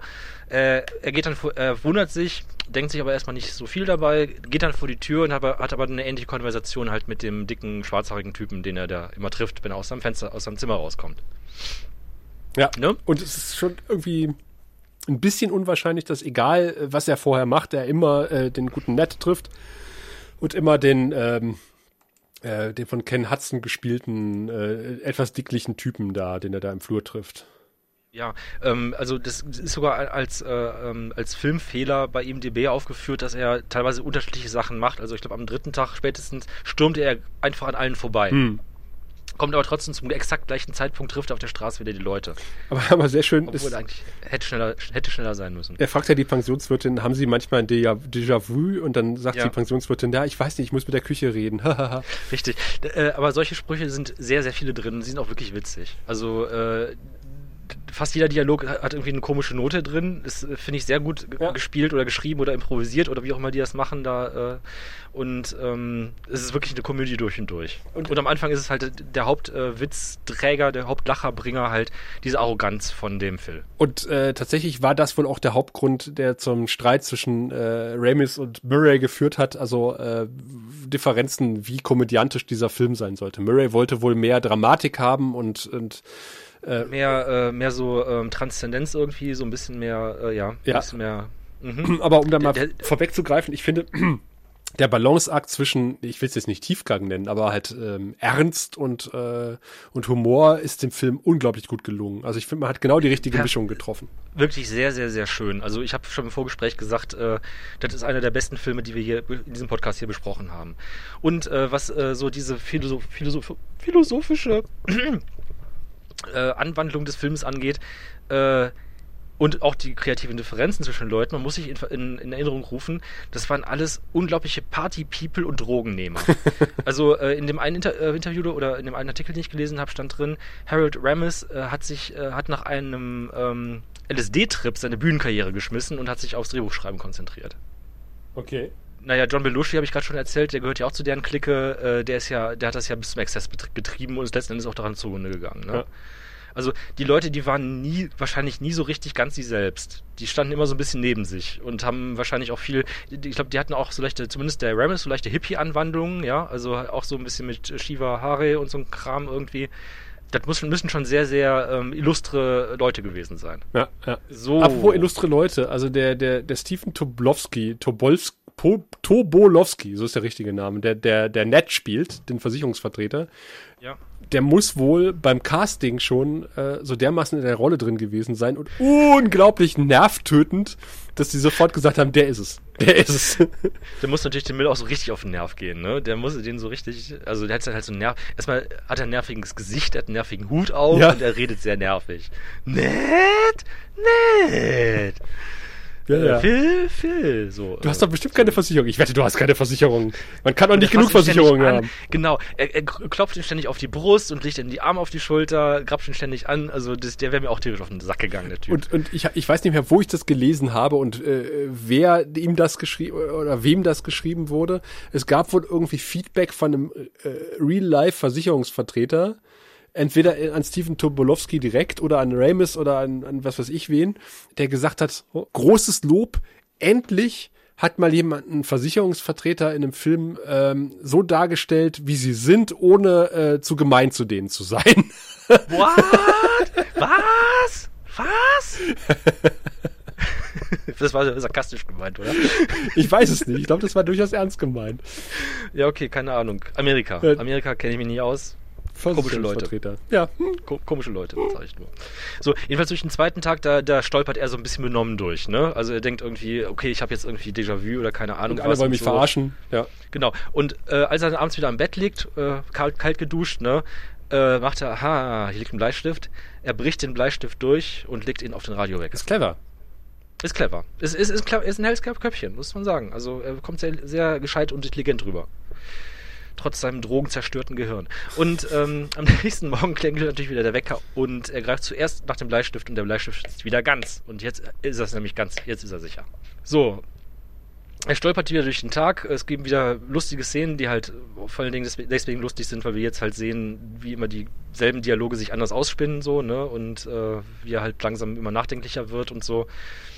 Er kommt jetzt aber auf den Trichter schon an Tag 3 so, hm, nichts, was ich mache, hat irgendwelche Konsequenzen. Nee, er kommt drauf, weil er trifft, er, er besäuft sich ja mit den Hillbillies. Also mit den genau. größten Hillbillies, die das Dorf zu bieten hat. In der, Im Bowling Center. Und ich finde, das kommt doch relativ flott. Ne? Dass er irgendwie sagt ja. so, hm, alles, was ich mache, hat keine Konsequenzen. Und dann äh, fährt er ja besoffen mit dem Auto und liefert sich eine Verfolgungsjagd mit der Polizei. Ich frage nicht, was mit dem Polizeiauto passiert, was hinter ihm auf den Schienen war, als der Zug ihm entgegengekommen ist. Äh, nee, das wollen wir alle, alles nicht so genau drüber nachdenken. Ist aber auch egal, was hat ja keine Konsequenzen. Aber zu dieser Bar-Szene wollte ich gerade noch sagen, weil ich nämlich auch sehr schön fand. Er besäuft sich halt mit diesen beiden Jokels da, also die wahrscheinlich kein so toll, auch nicht so ein tolles Leben haben. Das heißt auch nicht, die haben wahrscheinlich ein beschisseneres Leben als er. Und äh, ah, kennt ihr das Gefühl? Jeder Tag ist irgendwie der gleiche. Ihr hängt irgendwo fest und nichts, was ihr tut, macht einen, einen Unterschied. Und dann der Blick von den beiden, die antworten nicht. Bloß die besoffenen Blicke von den beiden werden halt noch glasiger und die Gesichter werden noch ein bisschen deprimierter, als sie eh schon sind. So, ne? Also die wissen ganz genau, wovon er redet. Doch, er sagt ja sogar, ja, das kenne ich. Äh, das ist, äh, also sagt sogar, du beschreibst okay. mein Leben oder sowas, ja. Als sie nach Hause fahren, sind alle drei tierisch besoffen und äh, ist noch eine schöne Szene, wer, als sie darüber diskutieren, wer fährt. Und, äh, ja. und Freunde und lassen Freunde nicht fahren. Und Phil sagt halt einfach, komm, lass mich fahren. Und er äh, rammt dann Polizeiwagen oder irgendwie sowas, ne? Und, und da tatsächlich äh, finde ich das ja ganz spannend, dass, dass Phil da ja auch schon äh, sehr empathisch ist. Ne? Also er hätte auch sagen können, okay, äh, ich lasse die jetzt einfach fahren, ist mir scheißegal. Ja. Aber er setzt sich ja ans Steuer, er, er stützt den einen Typen, der sagt, äh, willst du dich hier übergeben oder im Auto? Und er sagt beides. Was ja. ist auch ein schöner Spruch. er fährt sie ja nach Hause und im Auto erst wird ihm ja äh, klar, was er machen kann, nämlich dass, dass nichts, was er tut, Konsequenzen hat. Und dann gibt's ja diese Verfolgungsjagd, die ja quasi äh, damit endet, dass die Polizei ihn schnappt und er dann irgendwie erstmal drei Burger bestellt bei dem Polizisten. Richtig, genau.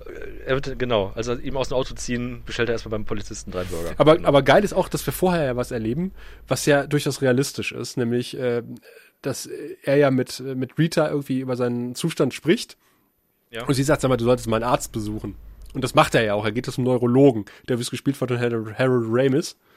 Mhm. Ähm, und dann geht er noch zum, zum, zum, Psychiater, der offensichtlich überfordert ist von dieser ganzen ja. Situation. Der Psychiater ist und auch sagt, kommen Sie, komm, kommen Sie nächste Woche nochmal rein. ja, kommen Sie morgen nochmal.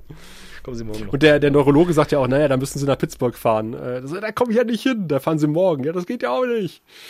Mm, mm, mm, ja, also er wird, er, er wird ja quasi in diese Ecke getrieben und dann kriegt er quasi die Epiphanie, also die Erleuchtung, äh, in dem Fall im Auto, im wahrsten Sinne. Ähm, ja, und äh, er, er wacht ja am nächsten Morgen auf und ist total happy. Ja. Und äh, hat sich anscheinend jetzt zum Ziel gesetzt, irgendwie sämtliche attraktiven Frauen und vielleicht auch die nicht so attraktiven äh, Frauen irgendwie äh, äh, zu verführen. Richtig. Er fängt dann an mit Nancy, irgendwie so eine blonde Schönheit, die im in, in, diesem Frühstücksladen da sitzt, ne? Ja, aber erst, und, äh, ich glaub, erst stopft er sich ja da mit dem ganzen äh, Zeug voll und, äh, und raucht dabei und säuft Kaffee ja, aus der richtig. Kanne. Erstmal macht er so richtig eine Völlerei. Und, und da ist der, der Film da doch nicht mehr so zeitlos, weil Rita ihn fragt, ob er sich keine Sorgen wegen des Cholesterinpegels macht. Und das ist, glaube ich, das habe ich seit den 80ern nicht mehr gehört. Diese Frage, nee, das stimmt nicht. Cholesterinwerte ist immer noch ein Ding. Also ich weiß von meinem Stiefvater, das ist immer, dass er immer auch Cholesterinwerte und der kriegt, der kriegt auch Cholesterinsenker, glaube ich, oder irgendwie so in der Richtung. Und äh, ich glaube, das, das ist auch die erste Szene, wo ähm, äh, also ab da wird nicht mehr gezählt, ab Tag 4. Mhm. Also die ersten drei Tage sind noch äh, wirklich so ausformuliert, halt mit Aufstehen, Richtig. Handlung, Bett gehen. Und ab Tag 4, also als er mit Nancy spricht, fängt er halt an, einen Dialog aufzumachen und irgendwann ist sie halt abgeturnt und wendet sich ab.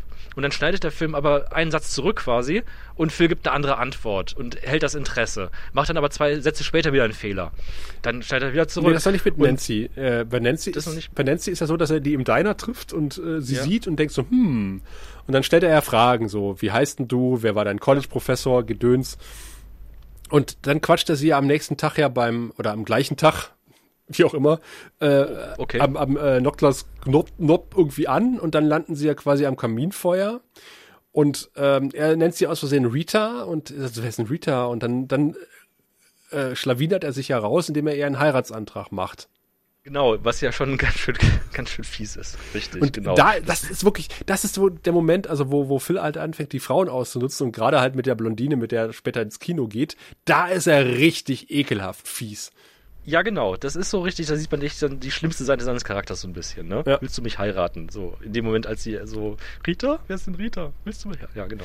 Ja, aber die Frage ist ja tatsächlich, also wenn, äh, ich meine, ich habe ja Sims gespielt, ja, und ich habe meine Sims ertrinken lassen und gedöns, ne, und irgendwie Sachen gemacht, weil es auch keine Konsequenzen hatte. Man konnte ja einfach wieder laden. Und wenn du wirklich ein Leben lebst, wo, wo nichts, was du hast, wirklich Konsequenzen hast, wie weit würdest du gehen? Das ist halt äh, tatsächlich eine Frage, die ich mir gestellt habe. Mhm. Also ja.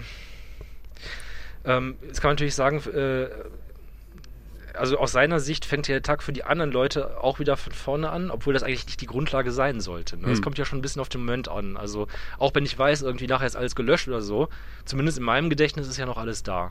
Gen generell, also generell, wie, wie, geht man halt mit Menschen um, was kann man mit Menschen machen und so weiter. Ne? Und äh, naja, ich meine, er macht ja noch, noch andere schlimme Sachen, ne? Also, äh, ich gehe mal davon aus, dass er auch Leute umbringt. Also, weil den, den, den, äh, das, das Erdhörnchen, den, das Murmeltier, das, das äh, ich weiß nicht, er, er, kam dann irgendwie so drauf, so, irgendwann kam man dann drauf, so, das, das klar, es liegt am Murmeltier, ja. Das, das Murmeltier, sobald das Murmeltier weg ist, ja, dann, dann geht mein Leben auch weiter. Und er entführt dann dieses Murmeltier und äh, geht dann auf so eine Amokfahrt mit dem Murmeltier. Ja, das ist großartig, weil er setzt das Murmeltier auf das Lenkrad von dem Auto, das er fährt, und dieses Murmeltier sieht so unglaublich albern aus. Es, das kaut irgendwie die ganze Zeit vor sich hin und hat so ganz weit aufgerissene Augen und halt diese vorstehenden Zähne und macht nacker, nacker, nacker, nacker, nacker die ganze Zeit. Ja, äh, großartige Szene. Ich habe mich kaputt gelacht. Nur allein, wie es aussieht. Und das kaut wahrscheinlich seinen Finger, weil es hat ihn dreimal gebissen während diesen Aufnahmen. Und er musste eine Tollwutspritze kriegen. Trivia wissen. Aber kannst du, kannst du mir erklären, was das mit, also er, wir sehen ja vorher noch, äh, wie er dann quasi den Geldtransporter in Anführungszeichen überfällt, einfach weil er weiß, was so, was so funktioniert. Also er, äh, Ja. die, die Wachmänner sind nicht die hellsten, er kann einfach hingehen und sich einen, so einen Geldsack schnappen, weil er weiß, wann die passende Bücken sich beide. Ablenkung Die, ist. Da, fällt kleine, Kleingeld auf den Bürgersteig Genau. und äh, beide bücken sich, um das aufzuheben und in dem Moment geht er dran vorbei und holt eine von den Taschen aus dem Transporter raus. Genau, und kann sich davon irgendwie einen dicken Mercedes leisten und trägt jetzt einen Poncho mit äh, Zigarillo und ist in der Begleitung einer Blondinen in einer Maid-Uniform. Äh, Dienstmädchenuniform. Kannst du mir das erklären? Ich verstehe es nicht. Die Dienstmädchenuniform? Ja, Ich denke, das ist so, so, so, so ein, äh, das machen die Japaner doch auch immer, die, äh, nee, aber auch warum er, weil, weil sie sagte, Phil, ich dachte, wir gehen zu einem Kostümfest. Und sie gehen stattdessen ins Kino und gucken sich Heidi 2 an oder sowas. ja, er wollte halt, dass sie sich wie ein Dienstmädchen anzieht. Deswegen hat er gesagt, sie gehen zu einem Kostümfest. Ah, ja, das finde ich irgendwie. Und auch wie er dann sagt, so, hier ein Erwachsener und ein Kind. Und sie sagt so, nee, zwei Erwachsene. Also da ist er richtig scheiße zu der Frau. Also, Das ist mir früher nämlich auch nicht aufgefallen, wie scheiße er eigentlich ist. Und ich hatte, wir hatten es schon in unserem Ghostbuster-Review gehabt, dass mir erst beim Rewatch schon aufgefallen ist, wie unsympathisch der Typ eigentlich in dem Film ist, Ja. wo ich ihn als Kind total super fand. und äh, ich glaube, man kann sagen, dass äh, tatsächlich Bill Murray die perfekte Besetzung ist für diese Rolle. Ja, anscheinend so ein bisschen was von, von so einem Charakter scheint er auch gehabt zu haben, ne? Ich, ich denke, ja, ja. Obwohl, ob- vielleicht hat das auch jeder Mensch in sich irgendwie. Ja, aber Bloß man und, lässt es halt nicht so raushängen. und, und dann will Phil ja an Rita ran, weil er scheint offensichtlich schon jede Frau in diesem äh, Dorf oder dieser Kleinstadt äh, flachgelegt zu haben. Und er versucht es jetzt mit Rita. Äh, Kam nicht vorher noch irgendwie, haben wir nicht vorher noch gezeigt bekommen, dass er ständig dann doch irgendwann versucht, dass er. Wo versucht, wann fängt er an, sich selber umzubringen? Das kommt später erst. Jetzt ist er erstmal mit Rita später im erst, okay. Diner und sagt, äh, ah ja, okay.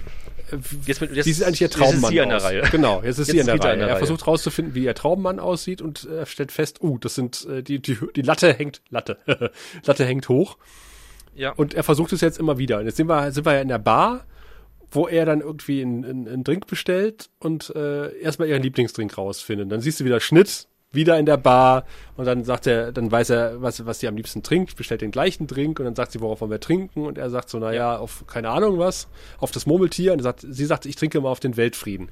Und Sebastian, ja, meine Güte, haben wir oft auf den Weltfrieden getrunken, oder? das ist richtig, Sascha. Das war uns- unser, unser, unser Standard-Trinkspruch dann geworden eigentlich, ne? Ja. Das ist Worauf trinken wir? Auf den Weltfrieden. Worauf trinken wir auf den Weltfrieden? Das ist dieses dieses Murmeltier ist sowas von äh, im kollektiven Gedächtnis einer Generation hängen geblieben. Zumindest in unserer. Ich glaube, ich weiß nicht, ob es noch viele andere Leute gab, die auch, also in unserem bekannten, in unserem Umfeld, die auf den Weltfrieden getrunken Genau. haben, außer uns drei oder vier, die wir waren, oder fünf. Wir haben oft auf den Weltfrieden angestoßen, ja, und hat nicht viel gebracht. Nee, in der Tat. Obwohl, naja, okay, je, je nachdem, welchen Zahlen man glaubt, ne? Also, äh, manche behaupten ja, es gibt immer weniger bewaffnete Konflikte und so ein Kram. Ja, Andere zählen, man muss halt anders zählen, anders rechnen, irgendwie, dann kommt was anderes raus. Ich weiß es nicht. ich finde vielleicht hat geholfen. Vielleicht hat sowas geholfen, Ja. wer weiß. ich finde diesen Barkeeper auf jeden Fall irgendwie total Klischee. Diesen schwarzen Barkeeper, der einfach immer nur so ein bisschen sein wissend den Kopf schüttelt. Und wenn das ein, ein anderer Regisseur gewesen wäre, äh, hätte am Ende sich rausgestellt, dass er quasi der Typ ist, der das Ganze eingefädelt hat. Dass er quasi äh, der Gott in Verkleidung ist. Genau. Ähm, viel, welcher, was, worauf spielst du gerade an? Spielst du auf irgendwas an? Nee, ich spiele auf äh, tatsächlich Liebe äh, ist ja kennst du den? Hast du schon mal gesehen? Ich glaube nicht, Tim. Äh, wird ja gesagt, oder war ja ursprünglich geplant, dass, dass die Figur, die Rowan Atkinson spielt, äh, quasi ein Engel ist, der das Ganze inszeniert hat. Und, äh, und, so, und das würde passen, weil der Typ, der, der nickt immer so wissend, ja, der weiß genau, was abgeht. Okay. Und also er versucht ja jetzt quasi in, in diversen Situationen Rita rumzukriegen und meine Güte hat Rita eine hässliche 90er Jahre Weste an. ja, okay. Ich hatte, aber, ich, hab, ich habe, ich habe die, glaube ich, immer noch. Äh, du erinnerst mich, äh, äh, äh, erinnerst mich, Quatsch. Du erinnerst dich, dass ich zum, zu unserem Abi, Mitte der 90er, äh, hatte ich, glaube ich, ein, äh, ein leinenfarbenes äh, Sakko angehabt, viel zu groß, wie das in den 90ern üblich war. Und dazu mehr oder weniger passend äh, hatte ich so eine ähnliche Weste, wie Rita sie trägt. Also die Weste schreit 90er Jahre. Äh, Sascha, ich kann mich tatsächlich nicht an deine Weste erinnern, die du beim Abi getragen Ich glaube, ich habe sie noch. Ich werde sie, äh, wenn wir uns mal wieder sehen dürfen, äh, tatsächlich anziehen. Okay. Und man ist ja jetzt. Dann ziehe zieh ich meine, meine flaschengrüne Mickey Maus Krawatte an, die, zu, die ich zum Abi Oh, getragen das habe. ist sehr gut. Ich habe übrigens bei meinen Eltern im, äh, in der Garage steht noch unser Abi-Sekt. Eine Flasche. Ach. Ja.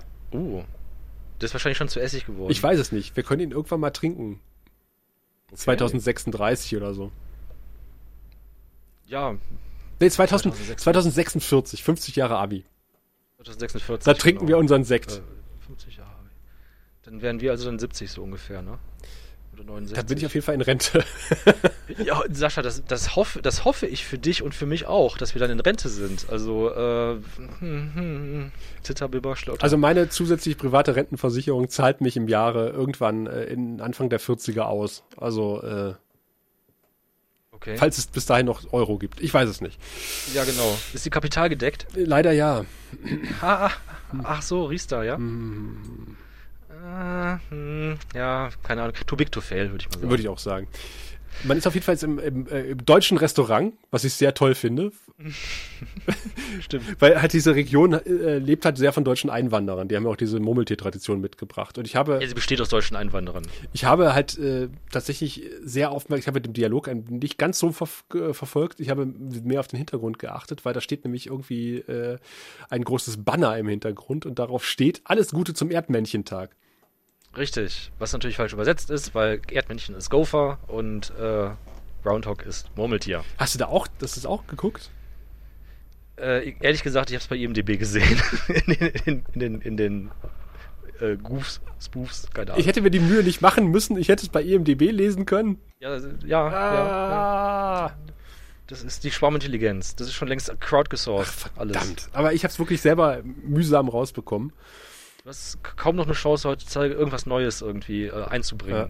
Weil äh, jede Idee von Leuten, die darauf hoffen, damit irgendwie mal Geld zu verdienen, schon ins Netz gestellt worden Und, und hier geht's ja wirklich los, dass er, dass er halt immer wieder versucht, äh, Fehler, die er macht, in der nächsten Iteration auszubügeln. Ne? Weil Okay, dann war es es an, an der Stelle. Und äh, da habe ich mich dann äh, jetzt beim Rewatchen, scheiß, äh, diese Fremdwörter immer, beim erneuten Ansehen äh, total, das war meine äh, Grafik-Adventure-Experience, Erfahrung. Ja, also Dialogbäume.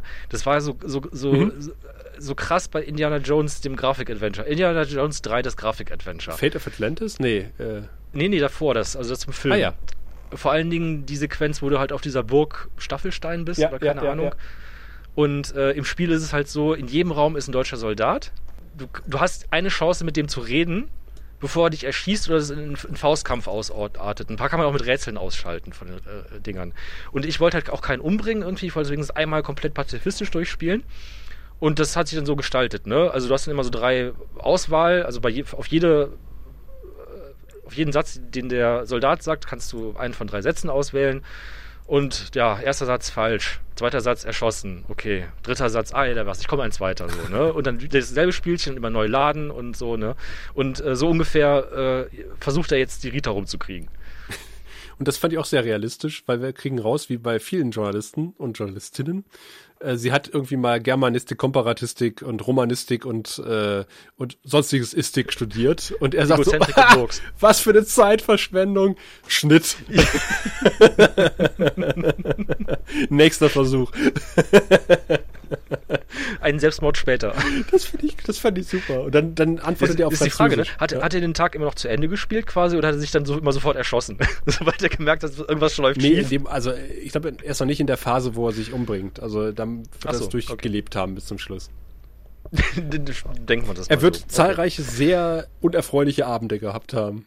Ja, oder vielleicht hat er, hat er immer so ein, so ein Fallback-Date, wo er wusste irgendwie, das, das, das, das geht auf jeden Fall gut oder so.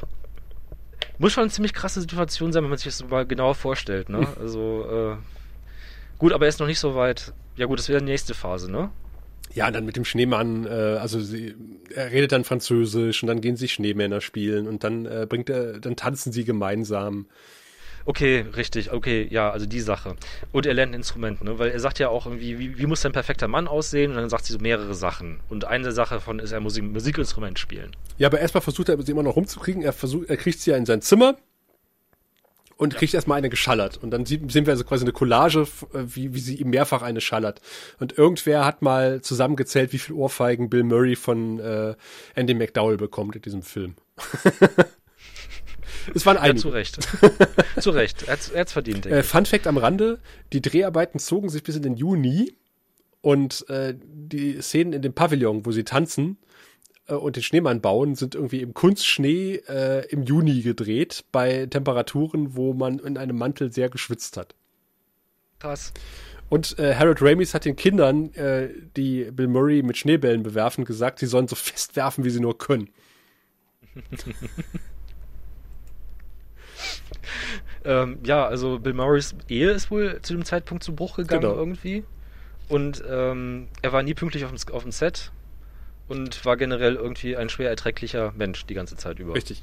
Und er hat dann immer nur gesagt, bei Regieanweisungen sagt mir nur der gute Phil oder der böse Phil. Und, und mehr Regieanweisungen wollte er nicht haben. Ja, ich denke, er kann schon gut improvisieren. Aber ich finde äh, dann zum Beispiel die Einstellung, äh, wie, wie diese Uhr umstell, um, umspringt, der, der wird sich ja schon richtig bedrohlich halt, ne? Weil er, er, er kriegt halt mit, so bei Rita kann er nicht landen. Ja. Und dann sieht man halt diese Einstellung von dieser Uhr, wie die umklappt, von unten gefilmt in Zeitlupe. Und du kriegst schon mit, so, jetzt ist er in der nächsten Phase. Also jetzt kotzt genau. ihn alles nur noch an. Es macht dann auch so wusch, bom, als dieses Plättchen runterklappt. Das finde ich schön inszeniert. Das war ein tolles, das war eine sehr tolle Einstellung. Ja. Und da ist er ja schon äh, mit den Rentnern beim Jeopardy gucken und er kennt ja sämtliche Antworten oder beziehungsweise Fragen. Ja.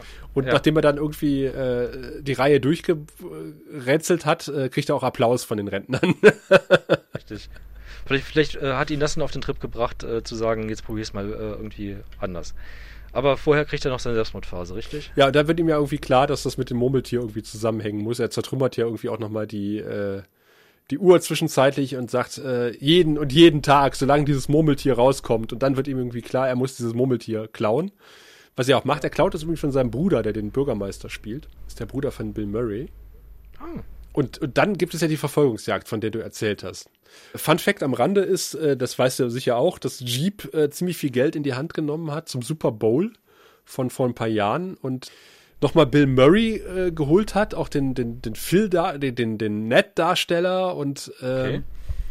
Nein, das wusste ich nicht, erzähle. Dann haben sie quasi äh, nochmal Bezug auf täglich grüßt das Murmeltier genommen und nur das mit dem Unterschied, dass auf einmal da der neue Jeep steht und Phil Murray sagt, äh, Phil Murray, äh, Bill Murray sagt, oh, das ist neu. Und er freut sich halt jeden Tag aufzustehen, um mit dem Jeep fahren zu können. Okay, schön. Hm. Es gibt ja diese Verfolgungsjagd, das finde ich auch sehr schön, die ja in einem obligatorischen Steinbruch endet und äh, und Larry, nachdem nachdem Phil ja dann irgendwie sich äh, irgendwie ähm, das Entchenspiel geliefert hat oder feige feige feige feige feige Ente, wie heißt das auf Deutsch? Feiges Huhn? Entenspiel? Feiges Huhn? Ja, wenn sich Was? die Autos gegenüberstehen und wer als erstes. Äh, Ach so, äh, auf Englisch Chicken irgendwie. Ja, genau. Ähm, also wer zuerst ausweicht quasi. Genau, und er weicht ja dann aus, er, er, er lenkt ja das Auto mit dem Murmeltier einen äh, Abhang in die Grube hinunter und, und Larry sagt so, naja, ist okay, er könnte überlebt haben. in dem Moment explodiert das Auto. und Larry sagt so, ah nee, doch nicht. Wobei, äh, ich meine, das Auto ist auf der Fahrerkabine quasi gelandet, ja. Also das, warum, warum? Er wollte wahrscheinlich einfach nur Rita trösten, die ein bisschen konsterniert aussah in dem Moment. Aber, aber schön finde ich äh, die, die äh, Berufsehre des Kameramanns, der hält erstmal drauf, ne? Das, das finde ich, das ist so, so typisch, das ist passend. Ja, ja, ja, ja, ja, ja, ja. Ja. Und jetzt kommt halt die eine Collage, wie, wie Phil halt äh, sich mehrfach umbringt. Er nimmt halt den Toaster, er, er springt von einem Turm. Da wundert's mich halt ein bisschen. Nachdem er vom Turm gesprungen ist, sehen wir halt, wie, wie Rita und Larry ihn in der Leichenhalle identifizieren müssen. Meiner ja. Meinung nach hätte quasi mit dem Tod von, von Phil äh, der nächste Tag beginnen müssen. Stand das auch in deiner Goof-Liste? Äh, ich glaube nicht. Und ich habe das äh, in dem Moment, äh, ich bin super drin, mir irgendwie Sachen in Film wegzuerklären, wegzurationalisieren, warum das irgendwie doch logisch ist. Also mein, mein Gedankengang war halt quasi im Multiversum, hat sich jetzt das, wir haben das quasi das Paralleluniversum jetzt gesehen, ne? Also so, wo Nee, also ehrlich gesagt habe ich, hab ich überhaupt nichts gedacht. Oder es gibt keinen Sinn im Nachhinein, was ich da gedacht habe in dem Moment. Oder ich habe gedacht, der, der, Tag beginnt jeden Tag um 12 Uhr neu oder um 24 Uhr. Keine Ahnung, ha, weiß ich nicht. Du findest mich jetzt bei IMDb. Ich trage es sofort als Goof ein. Ähm, okay. Äh, guck, guck auf Furcht, Furchtshalber, es gibt da auch eine Sektion Goofs, die keine sind. Ach, verdammt. Also Sachen, die man trotzdem erklären kann irgendwie, die auf den ersten Blick unlogisch erscheinen, aber die dann auf den zweiten Blick doch irgendwie Sinn ergeben. Guck mal, ob es da vielleicht drin steht. Ich bin mir nicht sicher, ich hatte da irgendwie einen schlauen Gedanken zu diesem Thema, aber mir fällt ja gerade nicht ein. Ja, aber äh, Phil fällt was ein, wir sind nämlich wieder im Diner und wir kriegen mit, er ist schon eine ganze Weile da gewesen, weil er hat jetzt ein, ein viel, hochphilosophisches Gespräch mit Rita, ja. wo er sagt so, was würdest du machen, wenn du unsterblich wärst? Und äh, er sagt so, ich bin ein Gott. Und sie sagt, ach, du bist nicht Gott. Er sagt, ich bin nicht Gott, ich bin ein Gott, ich bin unsterblich. Genau, nicht der Gott, ich genau. bin ein Gott er sagt, okay, jetzt gleich äh, fällt das Tablett und das ist so und so und äh, er kennt quasi die Vita von sämtlichen Leuten, die da sitzen. Richtig. Und er genau. weiß, was als nächstes passiert. Und er schreibt sogar auf, äh, was, was Larry sagt, wenn er reinkommt. Ja, genau. Und dann ist Rita erstmal überzeugt. Und du hast auch das Gefühl, das ist die erste Szene, wo er halt komplett ehrlich spielt. Also komplett mit offenen Karten, hm. irgendwie ohne irgendwie Doppel, ohne Doppelbödigkeit und äh, Hintergedanken. Genau. Apropos äh, offene Karten wir sind jetzt bei dem Kartentrick, der ein äh, oft zitierter Hinweis darauf ist, wie, wie, wie, wie lang Phil in dieser Zeitschleife gefangen ist. Weil er sitzt da mit Rita auf dem Bett und sie schnippen Karten in einen Hut. Und, und ja. er sagt, glaube ich, was sagt er, du musst sechs Monate brauchst du, um das zu können. Ah ja, okay. Merkt ihr das, das wird später wichtig. Sechs Monate. Ja. Ja, und das ist ja die, die Stelle, die du auch zitiert hast, weil Rita setzt sich ja nun neben ihn und die Uhr springt auf zwölf ja. Nee, sie schläft ja ein. Sie schläft ja ein auch noch dabei, ne? Und, äh, und er liest ja was vor. Und das ist, ähm, habe ich irgendwo auch gelesen, äh, basiert das auf äh, tatsächlich der Ehe von Bill Murray und seiner Frau oder von Harold Ramis und seiner Frau, wo er genau das gemacht hat, seiner Frau, die eingeschlafen ist, äh, vorgelesen hat. Okay, nett. Ja. Ist es da, wo er sagt, äh, ich bin ein Idiot, ich verdiene nicht jemanden wie dich? Das kann sein. Also äh, die Selbsterkenntnis setzt genau. langsam ein. Wie gesagt, die, äh, die, die, die Phasen der Trauer durchlebt er ja im Grunde genommen. Also typisch Amerikaner, ja. Nachdem irgendwie alle anderen Möglichkeiten erschöpft sind, fängt er an, das Richtige zu tun. Mhm. Und fängt es an, an sich zu arbeiten. Und Rita ist natürlich etwas äh, erstmal so ernsthaft, ein bisschen sackig oder so ein bisschen äh, amüsiert sackig, weil die Uhr springt auf zwölf und er ist immer noch da. Und er sagt, nee, nee, das geht um sechs los. Und sie so, Mann, du hast, du hast mich extra glauben lassen, das ist um zwölf. Oder um Raphael vom Hukas zu zitieren, um zwölf. ja, aber Rita ist am nächsten Morgen wieder weg, um 6 Uhr morgens. Und Sony und Cher sind wieder da. Und das ist jetzt die, die Stelle, wo er dann anfängt, äh, sich um seine Mitmenschen zu kümmern. Genau, er redet zum Beispiel zum ersten Mal mit Larry. Und dem Obdachlosen. Und dem Obdachlosen. Er zeigt er Interesse um, an seinen Mitmenschen. Und, jetzt, und an seiner Arbeit. Er versucht jetzt auch ernsthaft den, den Groundhog Day richtig zu, zu moderieren. Mhm. Ich glaube, das kommt aber auch erst später, wo er dann diese, diese ganz auf, aufwendige Rede hält, irgendwie. Ja, schon irgendwie äh, so und so hat ja gesagt, äh, die Kälte im Winter und bla bla bla. Und, äh. Ja, und er liest halt äh, jetzt sehr viele Bücher und er kriegt mit, dass jemand hier Klavierunterricht gibt in dieser, im Dorf. Und jetzt geht das erste genau. Mal zum Klavierunterricht. Aber ich glaube, das, das, sagt, das hat er auch von Rita, ne? Also er fragt sie doch auch irgendwie so, wenn du unendlich viel Zeit hattest, was würdest du machen? Und sie sagt, ja, man kann ja alles lernen und so weiter. Man kann ja alles machen, was man irgendwie äh, schon immer mal machen wollte. Und äh, das macht er jetzt tatsächlich. Mhm. Also er versucht jetzt le zu lernen und liest Bücher und äh, genau, äh, nimmt jetzt auch Klavierunterricht. Geil ist diese Szene mit der Klavierlehrerin, die sagt, naja, ja, prinzipiell schon, aber ich habe eine Schülerin hier und er sagt, ich zahle ihnen 1000 Dollar. Ja. Und dann sagt sie, komm rein. Und dann siehst du nur, die Tür geht zu, die Tür geht wieder auf raus. und dieses, dieses Mädchen mit der Brille und diesen Klamotten wird einfach vor die Tür gesetzt. Das ist so geil. und es ist total konsterniert. Ja, armes Kind. Kein Klavierunterricht für dich? Ja. Und dann knutscht er ja auch diesen Typen im Flur ab und sagt, ich wünsche dir einen tollen Groundhog Day und er ist total äh, motiviert. Er, fang, er, fängt an zu lernen, wie man Eisskulpturen äh, skulptiert. Ja. Und das kann er schon verdammt gut. Also äh, da scheint er auch nicht den ersten Tag das zu üben mit den Eisskulpturen. Und wir kriegen ja auch mit in einer Montage, Montage, ähm, dass äh, seine Klavierkünste sich spontan verbessern. Ja, genau. Und äh, er versucht, er, er, kriegt dann raus, dass der Obdachlose am, äh, in der Nacht stirbt. Richtig. Und er versucht dann mehrere Tage lang halt äh, ihn zu retten, dass er halt nicht stirbt und so weiter. Aber das schafft er nicht, ne? Also äh, so sehr er sich auch anstrengt, also er versucht ihn dann möglichst früh schon irgendwie einzufangen und ihn irgendwie hoch zu, aufzupäppeln mit Essen und so weiter und ins Warme zu bringen und so weiter. Aber er kriegt es halt nicht hin. Also jeden, jeden Abend stirbt dann irgendwie dieser Obdach, Obdachlose. Weil die Krankenschwester dann, sagt, äh, manchmal ist einfach die Zeit gekommen und er sagt, nein, das kann nicht sein, nicht heute. Ja, ja, ja, ja. Aber das akzeptiert er halt auch irgendwann. Ne? Er versucht halt dem, dem Menschen ja. so, so ein schönes Leben wie möglich zu machen. Aber er sieht irgendwann ein, er kann ihn nicht retten. Richtig. Die Erfahrung muss er halt auch machen. Also, weil, wie gesagt, also er äh, versucht halt kleine Kinder aufzufangen, die aus Bäumen Ja. rausfallen und so weiter. Und äh, Pumpt Seniorinnen die Reifen auf. Genau, im, Restaurant sitzt halt einer, der erstickt an der Gräte und den rettet er dann und so. Also er, äh, anscheinend versucht er jeg jegliches Unheil, das in, in dieser Stadt passiert an dem Tag, für, ausfindig zu machen und das halt irgendwie zu verhindern. So. Ja. Und dann sehen wir ja auch, äh, kriegen wir das erste Mal nochmal mit, dass abends diese Party steigt und, äh, und äh, Larry versucht ja nun bei Nancy zu landen an der Bar. Und da sehen wir wieder diesen Barkeeper, der so wissend guckt. Vor allen Dingen am Anfang war Larry, äh, am Anfang des Films war Larry der sympathischere als Phil, ne? Das stimmt. Am Anfang des Films war, war Phil das Arschloch und Larry war irgendwie, ja, das war so ein, so ein netter Typ irgendwie, ne? Aber jetzt bei der Nancy, da macht er sich ja komplett zum Affen. Ja, in der Tat. Und auf einmal wirkt er gegen den Film äh, nicht mehr als der sympathischere, sondern plötzlich ist es der Phil der sympathischere. Das ist mir noch so aufgefallen. Ja, ja, ja, ja. War von Anfang an schon so ein bisschen. ne, Ja. Aber du hast recht. Kann sein, weiß ich nicht. Da trägt äh, äh, Rita wieder ihre tolle Weste mit dem, mit dem Hemd und äh, wir gehen jetzt auf diese Party und äh, Larry macht sich zum Larry, tatsächlich. Ja. Und äh, Phil spielt ja dort das Klavier, ne, zusammen mit der Band. Und Er ist in der Band und spielt das Klavier. Und daran kann man vielleicht sehen, wie oft er das äh, gelebt hat, weil ich spiele seit 20 Jahren Gitarre und kann es noch nicht vernünftig. also, äh, ich denke schon, also er kann ja offensichtlich frei spielen, ne? er kann frei impro improvisieren, er spielt dann Solo, ein unglaublich rockiges Solo. Der ganze Soundtrack von dem Film ist super. ja, in der Tat. Also super Lieder, auch ähm, nicht nur nicht nur so Gassenhauer-Hits, die man kennt, sondern auch ganz viele andere unbekanntere Stücke, die toll sind. Und er rockt da wirklich die, die ganze Bühne. Ne? Und alle kennen ihn und alle danken ihm, weil an diesem Tag hat er allen Leuten geholfen und äh, auch als er dann später irgendwie. Entschuldigung, wolltest du noch was zu dem, äh, zu dem Klavierspielen ja, sagen? weil seine Klavierlehrerin steht ja auch neben Rita und sagt, das ist mein Schüler, der hat heute angefangen. Ähm, sagt er im Deutschen, sagt sie im Deutschen, er hat heute angefangen, weil ich glaube im Englischen sagt er nur, das ist mein Schüler und das gibt ja nicht so viel Sinn. Im, im, Weil, im Deutschen äh, sagt sie, der hat heute angefangen, ja. Okay, dann, dann haben sie das in, in der Synchronisation gerettet, Ah, würde ich okay. sagen.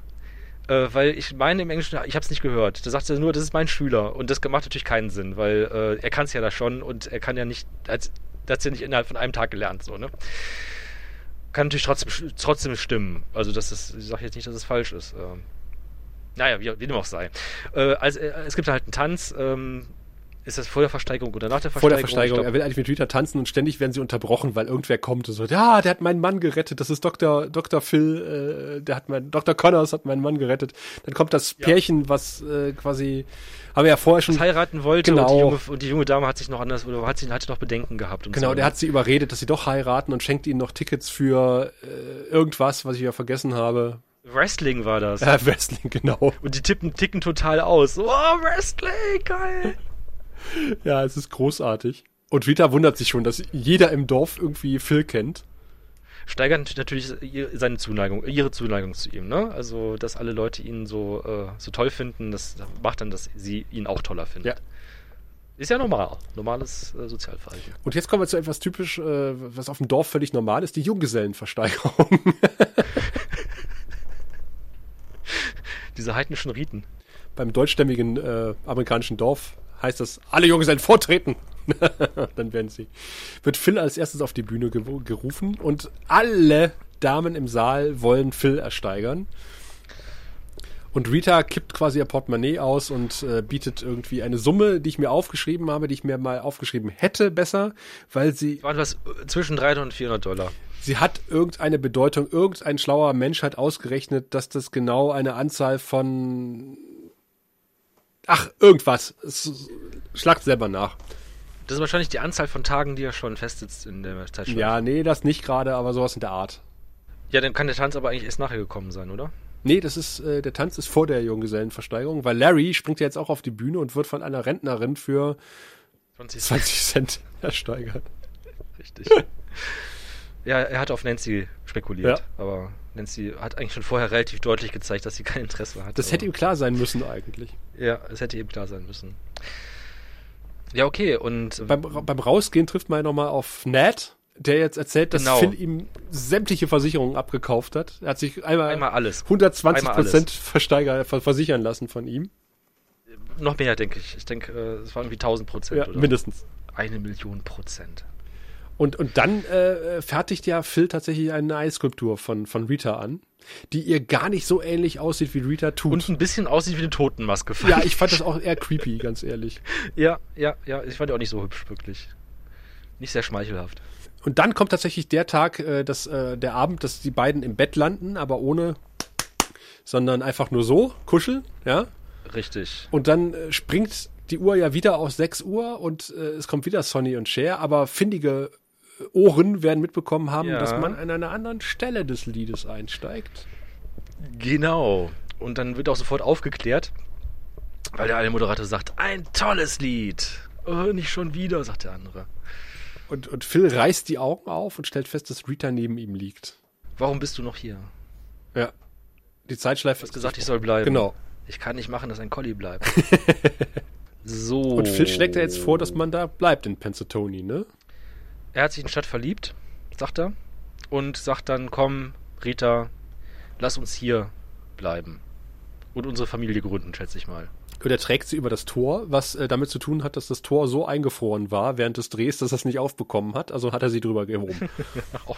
Das ist ja schön. Hörte ich. Genau, und äh, genau, und, und am, am, äh, am 2. Februar quasi war halt noch kein Schnee, ne? Mhm. Und da waren relativ viele Leute auf der Straße.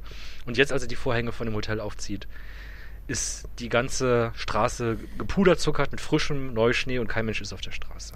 Ja, und wir sehen Ja, Sonntag ist oder so. tatsächlich, äh, die Schleife ist durchbrochen. Und Die Schleife ist durch. wir schwenken wieder Richtung Himmel und wir enden so, wie wir begonnen haben, mit dem blauen Himmel und den Wolken. Und den Namen der Beteiligten. Ach, was für ein schönes Ende. Was für ein schönes Ende. Und ursprünglich, Sebastian, das wirst du auch gelesen haben, war wohl geplant, äh, dass jetzt Rita in der Zeitschleife festhängt. What? Warum? Weiß ich auch nicht. Nee, das habe ich nicht gelesen. Als böser Twist. Ach so, also einfach so als Gag, so als, als, als Gadget-Gag. Genau, Irgendwie sollte so nun eigentlich äh, die Zeitschleife, der Bann gebrochen sein und jetzt Rita in der Zeitschleife festhängen. Deiner Reaktion entnehme ich schon, weil das wollte ich mit dir diskutieren, was du davon hältst, aber ich äh, habe es ja schon entnommen. Nicht viel. Ja, also, also so, ich vielleicht, also das kann ich mir echt nicht vorstellen, weil äh, dass es nur ein Zufall war. Das ist natürlich, die ganze Geschichte ist ja eine, eine, eine Wiedergutmachungsgeschichte für den Phil.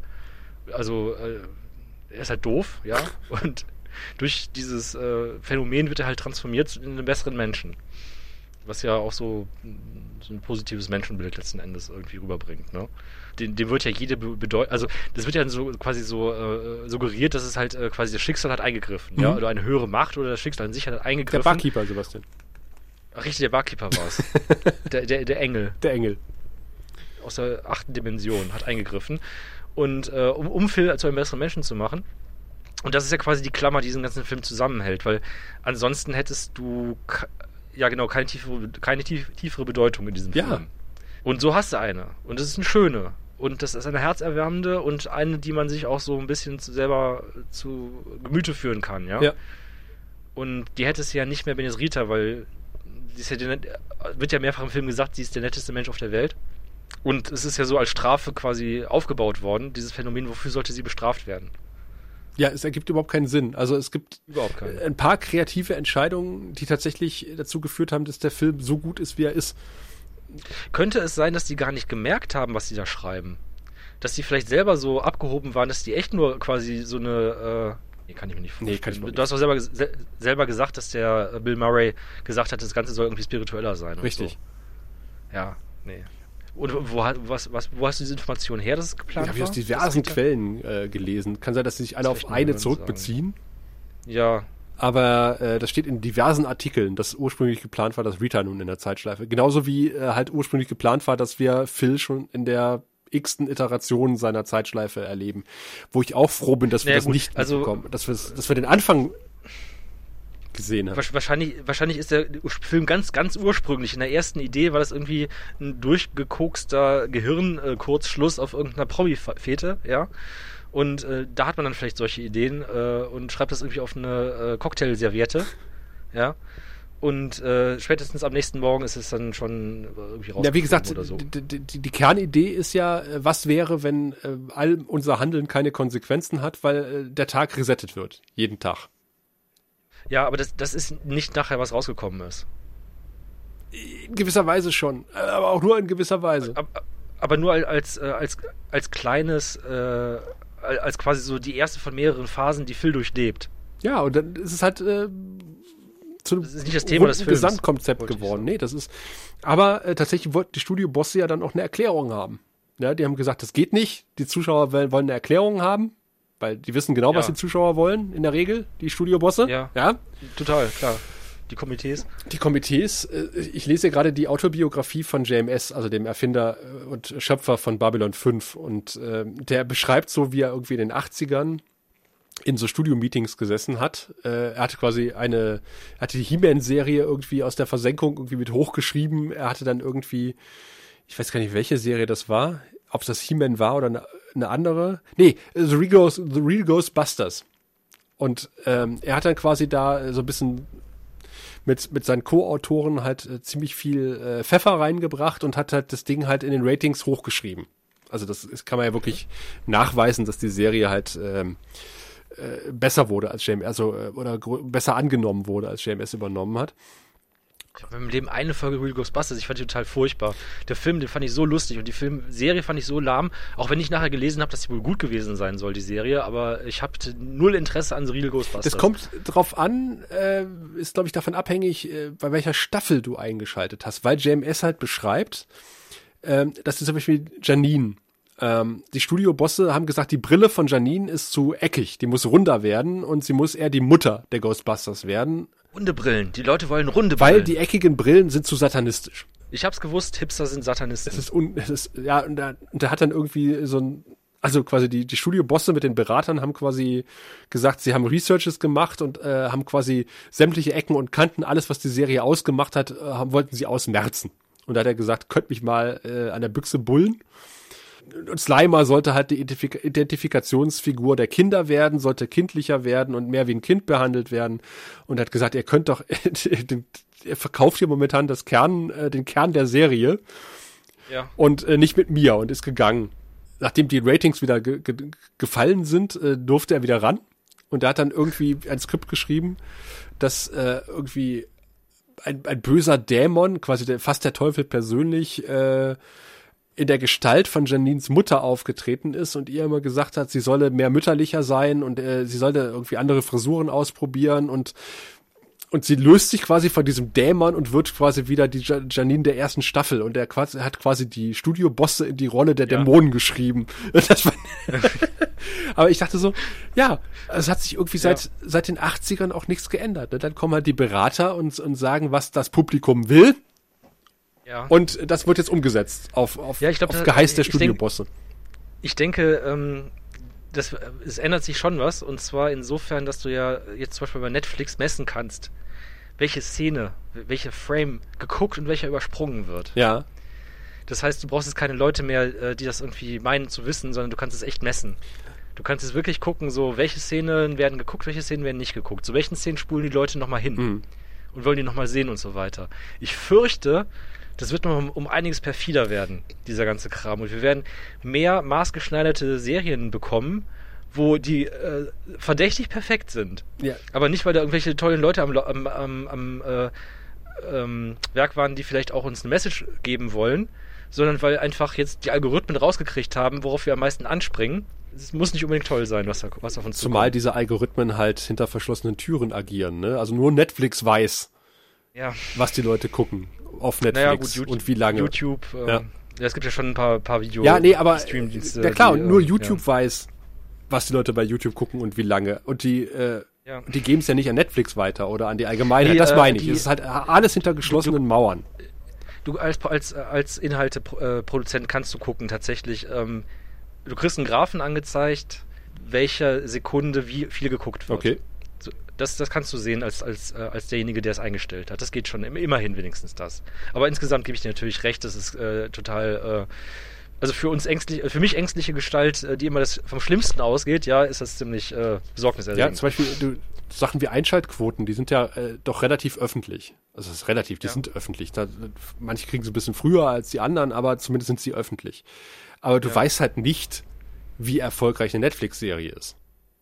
Nee, Netflix nicht. Aber bei YouTube kriegst du zumindest die Views angezeigt. Ja. Und es gibt halt auch äh, Seiten, die das irgendwie, äh, wie nennt man das? Crawlen, grabben, einsammeln diese Zahlen und die dann aufbereiten. Ja, aber gerade bei den großen Streamern cool. jetzt nicht. Also du, weißt, es gibt keine nee. verlässlichen Zahlen, wie erfolgreich Discovery ist, nee. weil, weil, weil nee, CBS stimmt. keine Daten veröffentlicht.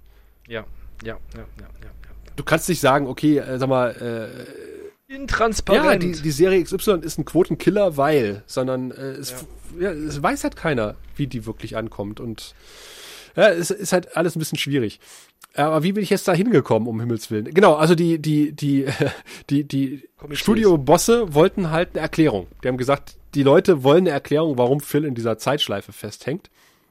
Und dann haben die Produzenten gesagt, ja, er kriegt ihr, wir drehen das. Und dann haben das irgendwie ganz, ganz am Ende des Drehtages, äh, der kompletten Produktion angesetzt, den Dreh. Ich weiß gar nicht, ob sie das gedreht haben. Ähm, auf jeden Fall, so aus Zeitgründen konnten sie es irgendwie nicht fertigstellen und auch nicht in den Film. Und meine Güte, es braucht ja auch keiner, weil die offizielle Erklärung, die ich dann überall gelesen habe, war, ja. dass halt irgendwie, wie bei, ähnlich wie bei Weiland bei Angel, eine Hallo, Spoilerwarnung. Eine, eine Ex-Freundin von Phil, die er mies behandelt hat, überraschenderweise, hat quasi ihn verflucht, äh, damit er diesen Tag, äh, jeden Tag erlebt und am Ende ein besserer Mensch wird. Braucht, eine neue Freundin braucht keine buh, Sau. Buh, buh. Lame. Und ich find's, buh. ich find's, find's ja wirklich besser, dass das offen ist. Ich weiß nicht, wie es ja. dir da geht. Nee, total, absolut. Ich finde, es ist auch gar nicht so offen. Also ich habe dann gedacht, das ist irgendwie Gott oder das Schicksal Der Barkeeper. oder auch immer. Nee, auf den bin ich echt nicht gekommen, Sascha. Sorry. Der kann ja noch so wissend genickt haben oder den Kopf geschüttelt haben. Ich habe es nicht gemerkt. Da hatte ich keine Antennen für. Ich sag dir, der Barkeeper ja. ist äh, die Schlüsselfigur bei dem ganzen Film. Genau, Jaja Binks. Jaja Binks ist der Schlüssel. Genau hält den Film zusammen. Aber auf jeden Fall, glaube ich, war denen auch, du hast ja gesagt, sie wussten selber nicht, was sie da produzieren. Und ich glaube, so ähnlich ist es tatsächlich. Also ihnen äh, ist im Nachgang erst klar geworden, was sie da irgendwie auf die Beine gestellt haben, weil nämlich ja. Mitglieder sämtlicher religiösen Gruppen und äh, großen Weltreligionen ihre Interpretation über diesen Film veröffentlicht haben. Und, okay. und alle können damit leben. Das ist ja wirklich erstaunlich. Ja, also ja, ja, ja, äh, ja. Christen haben ihre eigene Interpretation, äh, haben gesagt, ja, das geht konform mit der Bibel. Buddhisten haben gesagt, ja, das ist ja voll unsere Religion. Irgendwie ja. Hindus haben gesagt, ja, das Hindus. entspricht genau unserer Religion. Rat des Lebens, ne? Die Satanisten wahrscheinlich haben auch gesagt, ja, das, Emma, sag mal, schreib mal in die Kommentare, äh, haben gesagt, äh, ja, das ist ja genau, das steht bei uns in der satanischen Bibel, im Necra, genau Meteum, oder wie es heißt ja, ich habe äh, durch Zufall irgendwie auf was einen Link geklickt und bin auf der Wikipedia-Seite von Stoizismus gelandet und das passt da auch voll rein. also ähm, es ist gleich eine universelle Weisheit, dass man, äh, warte, wie hieß es da? Man muss seinen Platz im Leben und der Gesellschaft finden und ihn akzeptieren. Ja, wahrscheinlich passt es auch in den allgemein verbreiteten Nerdizismus. Genau. Und im Gegensatz zu diesem furchtbaren Gremlins-Film kam jetzt die Message nicht irgendwie aufgesetzt, am Ende nochmal so kurz dran geklebt, sondern der Film handelt davon, ja. Also, egal wie es jetzt geplant war, ich glaube, ist dieses ganze Geschwätz einfach nicht. Es wird so viel erzählt, ja, auch im Nachhinein. Ich meine, was Leute oder Leute, die da mitgemacht haben, nachher in Interviews äh, äh, erzählen, ja. Das, das kann stimmen, muss auch ja, nicht ja, stimmen. Ja. Ich meine, im Zweifelsfalle möchten die nochmal zum Interview eingeladen werden und äh, erzählen dann sonst was für eine Geschichte, ja. Ich denke, das war geplant so, äh, weil ich kann mir nicht vorstellen, dass man das durch Zufall, durch Improvisation sich sowas, sowas Geschlossenes. Ich habe am Anfang schon gesagt, ich finde den Film nahezu perfekt, außer dass keine Raumschiffe drin vorkommen, kein Weltraum. Aber äh, abgesehen davon ist es, wie gesagt, einer, ich bleibe dabei, einer der besten Filme, den wir bisher reviewed haben, was jetzt auch keine große Aussage ist, meinetwegen, ja. Aber ähm, trotzdem, ähm, nichts, was ich rausnehmen würde, nichts, was da mir gefehlt hat an dem Film. Ich sehe da keine großen Probleme, ich sehe da keine großen Inkonsistenzen. Toller Film. Ja, der ist äh, fünf Sterne. Ja, auf, auf jeden Fall, auch von mir. Wir hatten mal irgendwie unser Bewertungssystem bis elf und äh, tatsächlich ist elf von elf Punkten. Ich wollte, ich, ich habe nie eine Elf vergeben. Der ist. Ich habe nie eine. Ja, sagen wir zehnhalb. Soll ich, meine, soll ich eine Elf, soll ich eine Elf vergeben? Ja, zehnhalb. Zünd den Knaller. Irre. Auf jeden Fall ähm, ist es ja auch, wenn, wenn du weitläufig mal guckst, äh, rangiert das Ding ja auch äh, in den, zumindest in den Top 50 der besten Filme aller Zeiten. Ziemlich weit Oh, ich wollte noch genau, was ich vergessen habe zu gucken, äh, was ich jetzt mal gucke, wie der eben die, äh, der, der Rotten Tomatoes Score ist. Und äh, das hat ja auch die, die Produktion äh, bei weitem wieder eingespielt. Also äh, das war ja finanziell auch ein Erfolg. Aber halt, wie gesagt. Genau. Äh, also kein, kein super Knüller, aber ein ordentlicher Erfolg. Aber kreativ halt ein Desaster, was die, äh, was die Beziehung zwischen Ramis und, äh, und Murray betrifft. Das war der letzte Film, wo sie zusammengearbeitet haben und danach haben sie nicht mehr miteinander geredet. Ja, kurz auf dem, ne? bis zu seinem Genau, Tod. kurz auch quasi auf dem Sterbebett von Ramis haben sie sich versöhnt. Krass. Ja, ne? ist schon, ist schon Hammer. Also, also die, die haben Ghostbusters zusammen gemacht, Animal House und äh, noch Sachen, die ich nicht kenne. Äh, super erfolgreich gewesen. Und ach ja, genau, ich hatte als, als mögliche Erklärung gelesen, äh, dass äh, Bill Murray nicht damit umgehen konnte, dass quasi der Erfolg von Ghostbusters dem äh, Ramis zugeschrieben worden ist und nicht ihm. Okay. Ist das nicht krass? Also, also er ist quasi, er ist genau der Charakter aus dem Film. Ja, vermutlich. Also wie gesagt, er ist die perfekte Besetzung. Vielleicht war er deswegen so, so, so, so schlecht gelaunt die ganze Zeit, weil er sich dann doch zu sehr drin wiedergefunden hat in der Rolle. äh, übrigens 96% bei Rotten Tomatoes. Äh, Kritiker oder Zuschauer oder beides? Äh, beides. Ach. Also wenn man ins, ins Suchfeld Groundhog Day reinkommt, dann die Übersicht ist. Ich klicke einfach mal drauf. Was hält ich denn davon? Ist ja manchmal erstaunlich. So, ah, hm? hier, also Kritiker 96, äh, Zuschauer 88. Ah ja. Wundert mich ein bisschen. Dass ihr bei den Zuschauern so schlecht ankommt? Ja, aber ist das schlecht? Oder ist das aber, schlecht? Ja. Also, äh, ja. Ähm, ja, keine Ahnung. Vielleicht zu wenig Action, zu wenig nackte Brüste, ja. keine Ahnung. Bei, bei The Orville war es ja zum Beispiel so, dass die Kritikerbewertung irgendwo in den 30ern rangierte und bei den Zuschauerbewertungen irgendwo in den 90ern. Und bei Discovery umgekehrt. Aber ähm, ja, es geht ja manchmal wirklich äh, äh komplett auseinander ich finde 30 Prozent haben sie auch nicht verdient. Also, äh, ach, über, also sind wir jetzt fertig mit Groundhog Day? Wir sind abgeschlossen, ne? können jetzt über andere Sachen nee, reden. Nee, noch nicht ganz komplett. Sebastian, okay. äh, du hast ja gesagt, die Leute, äh, die beteiligt waren, haben manchmal auch ein bisschen Kappes geredet in Interviews, weil sie zum nächsten Interview geladen wer werden wollten. Äh, Harold ja. Ramis hat wohl in einem Interview gesagt, dass Phil äh, Connors, heißt der wirklich Connors? Phil Connors? Ja, ähm, äh, mehrere tausend Jahre in der Schleife verbracht hat. Was ist. also von seinen Klavierkünsten aus zu urteilen, ja. Weil es gibt ja dieses Sprichwort, man braucht irgendwie 10.000 Stunden, um ein Experte in seinem Feld zu werden. Und er kann ja äh, Eisskulpturen schaffen, er kann super Klavier spielen, er hat irgendwie Französisch ja. irgendwie sich angeeignet. Und es gab wohl ja. irgendwie auch das Konzept ursprünglich wohl mal, dass er jeden Tag eine Seite in einem Buch gelesen hat und sich dann irgendwie beschwert hat, dass alle Bücher in Punxsutawney irgendwie äh, ausgelesen waren. Ah ja, ja. Ähm, und äh, die, die findigen Leute von watchmojo.com haben irgendwie ausgerechnet, dass er irgendwie 8, nee, 32 Jahre in der Schleife festgehangen hat. Ah ja, okay. Das wird Sinn machen, weil äh, man muss ja auch sagen, er hat ja nicht als Kind angefangen, Französisch zu lernen und hat nicht als Kind angefangen, Klavier zu hm. spielen, ne? Und äh, wenn es Erwachsener, also der ist ja in dem Film schon bestimmt 30, 40 oder sowas in der Richtung, dann muss das so lange dauern, dann muss es Jahrzehnte gedauert haben, bis er das alles so kann. Ja. Also ich glaube, man, äh, wir, wir, wir können tatsächlich den Sack zumachen und sagen, äh, was du ja schon mehrfach gesagt hast, das ist auf jeden Fall äh, von, von einer der besten Filme, die wir hier besprochen haben und wahrscheinlich auch äh, einer der besten Filme aller Zeiten. Ja, würde ich, würde ich, also ich würde mich da echt anschließen wollen, weil der gut geschrieben, gut gespielt, gut produziert, gut gefilmt, tolle Message noch dahinter, tolle Haltung, ne? Siehe letzte Folge, Haltung, ja. Menschenbild und so weiter, bin ich mit einverstanden. Irgendwann kommt es ja auf den persönlichen Geschmack auch drauf an. Mein Geschmack trifft der Film auch.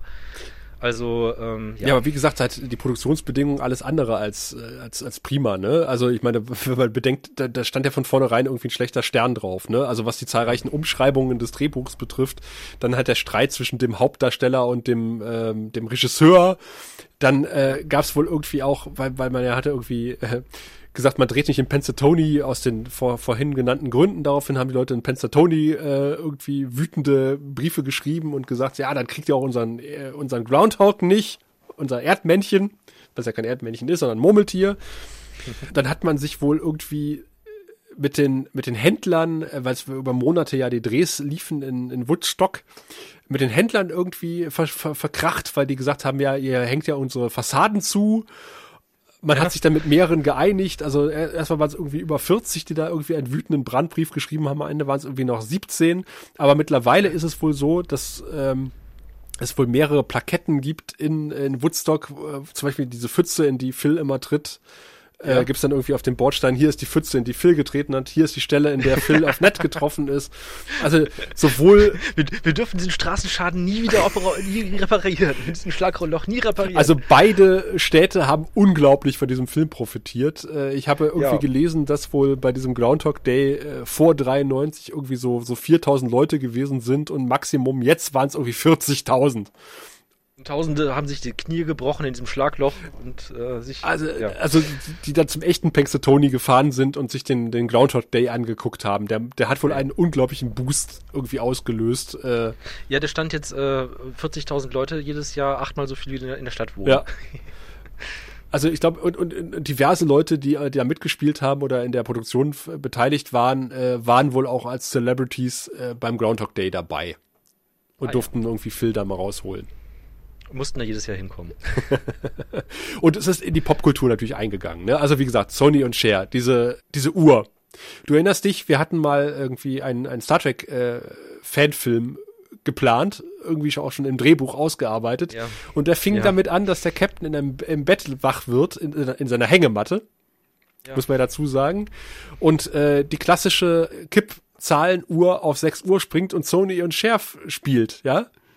Ja, ich glaube, es war aber okay aus dem Hintergedanken raus, ähm, äh, es ist lustig, weil wir es kennen. So. Ja, aber es kennt halt jeder. Wir zitieren einfach Witze irgendwie unzusammenhängend. Wenn, wenn ich da, also ich spreche über mich, ja, wenn ich damals einen Film gedreht hätte, dann wäre so eine Art Scary Movie rausgekommen. Ich hätte nur sinnlos irgendwelche Referenzen und Bezüge aneinander gereiht, ohne irgendwie da einen Sinn reinzubringen. So von wegen, haha, ist lustig, guck mal, wir nehmen einfach den Witz und machen den Witz da hinten dran, so, ja. Sebastian, ich, ich, ich mag dich immer noch dran erinnern, dass wir eine Szene hatten, ganz am Anfang, wo, wo jemand im Shuttle ja. äh, Bay steht und einen Kühlschrank rausschiebt. Und ja. der Captain sagt, äh, warum schieben sie den Kühlschrank hier raus? Naja, einfach nur so. Ich habe das Gefühl, dass später mal. Das, das ich habe das Gefühl, es könnte später von Nutzen sein. Oder okay, dann helfe ich ihnen. Dann schieben sie den, beide zusammen den Kühlschrank raus. Und am Ende, ganz am Ende unseres Films, wird der Bösewicht von diesem Kühlschrank erschlagen. Und meine Güte, wenn das kein kreatives Schreiben und vorauseilendes Planen ist, dann weiß ich auch nicht, Sebastian. Und das war kein Zitat. Das war kein, das Zitat, war kein Zitat. Okay. Glaube ich zumindest ja, immer nicht. Na schön ja gut, dann vielleicht, vielleicht waren wir es, ein bisschen. Wir waren, ich meine, es ist hochgradig pubertär und peinlich, was wir Anfang der 90er geschrieben haben in unseren Drehbüchern, aber manche Sachen, Sebastian, es war nicht alles schlecht. Es war nicht alles Unter schlecht. Kohl nee, war nicht alles schlecht, Sebastian. er hat immerhin um die Autobahn saniert. Um Gottes Oder war das schon Schröder? Nee, nee das war Kohl. Ah, nee, und äh, also wie gesagt, die Wiedervereinigung. Und es ist natürlich die Sache mit dem Murmeltiertag an sich. Ne? Wenn ich dir sage, ach, mhm. heute ist Murmeltiertag, dann weißt du sofort Bescheid, ja? Nee, das ist, äh, ist ein geflügeltes Wort, ne? Also wenn irgendwie äh, sich eine schlecht, gerade eine unangenehme oder schlechte Sache halt wiederholt, dann sagst du halt immer noch, und täglich grüßt das Murmeltier. Genau. Der, der Film hat einfach auch einen Einfluss. Der ist hat er total, ist oft zitiert worden in anderen Richtig. Filmen. Ja, er hat einen enormen Einfluss. Er gehört mit zu den äh, bekanntesten und besten, glaube ich, auch 90er-Jahre-Komödien. Ich hätte ihn tatsächlich in den 80ern verortet. Ich weiß nicht, wie es dir ging. Es liegt vielleicht äh, daran, dass mir aufgefallen, dass das äh, die, Filmtechnik noch so aussieht. Also auch so halt so grobkörnig verschwommen, sehr warm und sehr weich. Okay. Ich glaube, ich glaub, alle Filme waren früher so. Vielleicht, ich weil ich wahrscheinlich alle Filme mit Bill Murray in den 80ern verorte. Ich weiß es nicht. Ja, das kann auch Aber sein. Aber es hat natürlich genau. auch den Weg für, für Bill Murray in etwas äh, ernsthaftere Charakterrollen geebnet. Ach, das, das wollte ich auch noch nachgucken. Was hat denn Bill Murray nachher einen ernsthaften Charakterrollen ähm, äh, Lost in Translation. Oh, okay, den habe ich nie gesehen, aber ich habe davon gehört. Und irgendwie auch, ja, ist zwar auch ein bisschen Comedy, aber wo, wo er da diesen Typen spielt, der da auf Tauchstation ist das Leben von, äh, da gibt ja diesen Franzosen, diesen berühmten Taucher, der diese Foto, der diese Filme da gedreht hat, dieser Tiefsee. Cousteau. Jacques Cousteau, genau. Und äh, er hat, ah. er spielt quasi einen Charakter, der sehr auf Jacques Cousteau äh, anspielt. Da muss aber auch sehr Ach, schwierig beim, beim Dreh gewesen sein, hörte ich. Krass. Ja, aber ich meine, so kommt er auch rüber, ne? Also ich habe nämlich auch, äh, also als ich ganz genau hingeguckt habe, vielleicht ist es auch so eine kleine Kleinigkeit, die man im Film ankreiden kann, wenn er nett spielt, mhm. dass er dabei ein bisschen sarkastisch ist. Auch als am Ende er das ernst meint, so. Ja, das. Er ist natürlich ein super, er ist ein super Schauspieler, also er bringt das schon sehr überzeugend rüber. Aber wenn man ihn so ein bisschen kennt und ein bisschen genauer hinguckt, meine ich, dann sieht man das schon. Du sagst es gerade eben, er hat dann gefragt, immer soll ich einen guten und den bösen Film mhm. spielen. Ja, so, so, das kann ich mir gut vorstellen. Ah, ah. Das ist so ein bisschen wie Jack Black. Es gibt irgendwie eine Rom-Com, in der Jack Black irgendwie die Hauptrolle spielt. Und der ja. ist total creepy, wenn er versucht, irgendwie nett zu sein. Kann der gar ich nicht. kauf ihm das nicht der, ab, das ist so. Der muss immer sarkastisch sein, der kann gar nicht mehr echt. Oh, schade, armer Mensch. Ja, und auch bei, bei, bei, bei Peter Jackson, nicht, dass ich ihn gesehen hätte, aber ich habe ein paar Ausschnitte gesehen. Äh, Peter Jacksons, ähm, äh, nicht Godzilla, äh, der andere, King Kong. Da spielt er doch ja. so einen Kameramann. Und ich finde, es ist immer Jack Black. Das ist, äh, du, du kannst Jack Black irgendwie unglaublich schlecht in einen Film setzen und irgendwas anderes spielen lassen als Jack Black. Ich kenne ihn nur aus ähm, Brutal Legend. Ja, da ist er genial, ja. Von nichts anderem. Ja. Äh, in Charlie's Angel hat er noch mitgespielt, der Bill, Murray. In der, in der Kinoversion natürlich, hier mit äh, Doomy Moore und ja, so stimmt, weiter. genau. Und, äh, äh, aus, aus Moses Jones, richtig, aus Moses Jones. Aus Moses das Jones? Ist, das war dieser, dieser Medizinfilm, nee, nicht Medizinfilm, äh, dieser Film, wo äh, es darum geht, um quasi das äh, Immunsystem von, von einem Typen. Du hast mich jetzt schon. Du, also, ich hoffe, ich, hoffe, ich, ich, ich weiß es nicht. Nee, das ist der, das ist der, genau. Also, das ist dann so ein Zeichentrick-Charakter im Innern von, ähm, von Bill Murrays Körper. Äh, Bill Murray spielt da so einen totalen rund. Ich, nee, warte mal, nicht die, nicht die Rollen durcheinander bringen. Die Hauptfigur jedenfalls in, in Osmosis Joe ist ein Typ, der total runtergekommen ist, der sich halt auch schlecht ernährt und, und auch schlechte äh, Lebensgewohnheiten hat und so weiter. Und da geht es darum, dass er quasi erkrankt und man sieht in seinem Körper drin, wie das äh, Immunsystem dann die Viren bekämpft und so weiter. Ist, äh, ich krieg's nicht mehr ganz zusammen, aber ich glaube, der war, war ganz gut. Ich fand ihn als Jugendlicher ganz gut. Das ist das Einzige, was ich sagen kann. Und ich habe nur noch einzelne Szenen im Kopf. Okay, also da spielt er jedenfalls auch mit. Was hat er noch gespielt? Also wir sind noch bei Bill Murray. Da spielt jetzt, ne? William Shatner mit. Chris Rock, Lawrence Fishburne, Ron Howard. Ja, siehst du mal. Das ist ja, oh, das ist ja Hammer. Da spielt Chris Rock und Kid Rock mit. Herr Rock, bitte zum, zum, zum, zum Dreh, zum Set. Jo, Welcher denn? Was? Heißen Sie auch Rock? Ich heiße auch. Sie auch? nee, aber den Rest kenne ich jetzt nicht so sehr. Okay, außer noch äh, Get Smart. Ähm, Maxwell Smart ist das der ja, Film. Ja. Film von Verfilmung von, von einer eigentlich ganz lustigen Fernsehserie aus dem Schlag mich tot. Was älter. Äh, in dem Jim, Jim, Jam, Jarmu, Jim Jarmusch Film hat er mitgespielt. Ich habe hier eine Jim Jarmusch Collection, die habe ich von meinem letzten, bei meinem letzten Arbeitgeber als, als Abschiedsgeschenk gekriegt. Ich habe bisher nur einen Film gesehen, äh, uh, World at Night oder so ähnlich. Der war, der war gut. Der war gut. Aber ich weiß nicht, ob ich Jim Jarmusch-Fan werden werde, aber der war okay. Um nochmal auf Osmosis Jones zurückzukommen, die Musik stammt unter anderem von Money Mark. Ist das, Money ist das ein geiler Name? Ist Money Mark. Ist das die Schwester von Marky Mark? Das ist, weiß ich nicht. Oder ist es die Schwester von Eugene Euro? Oder genau, von Larry Lira. Larry Lira oder Dolly Dollar.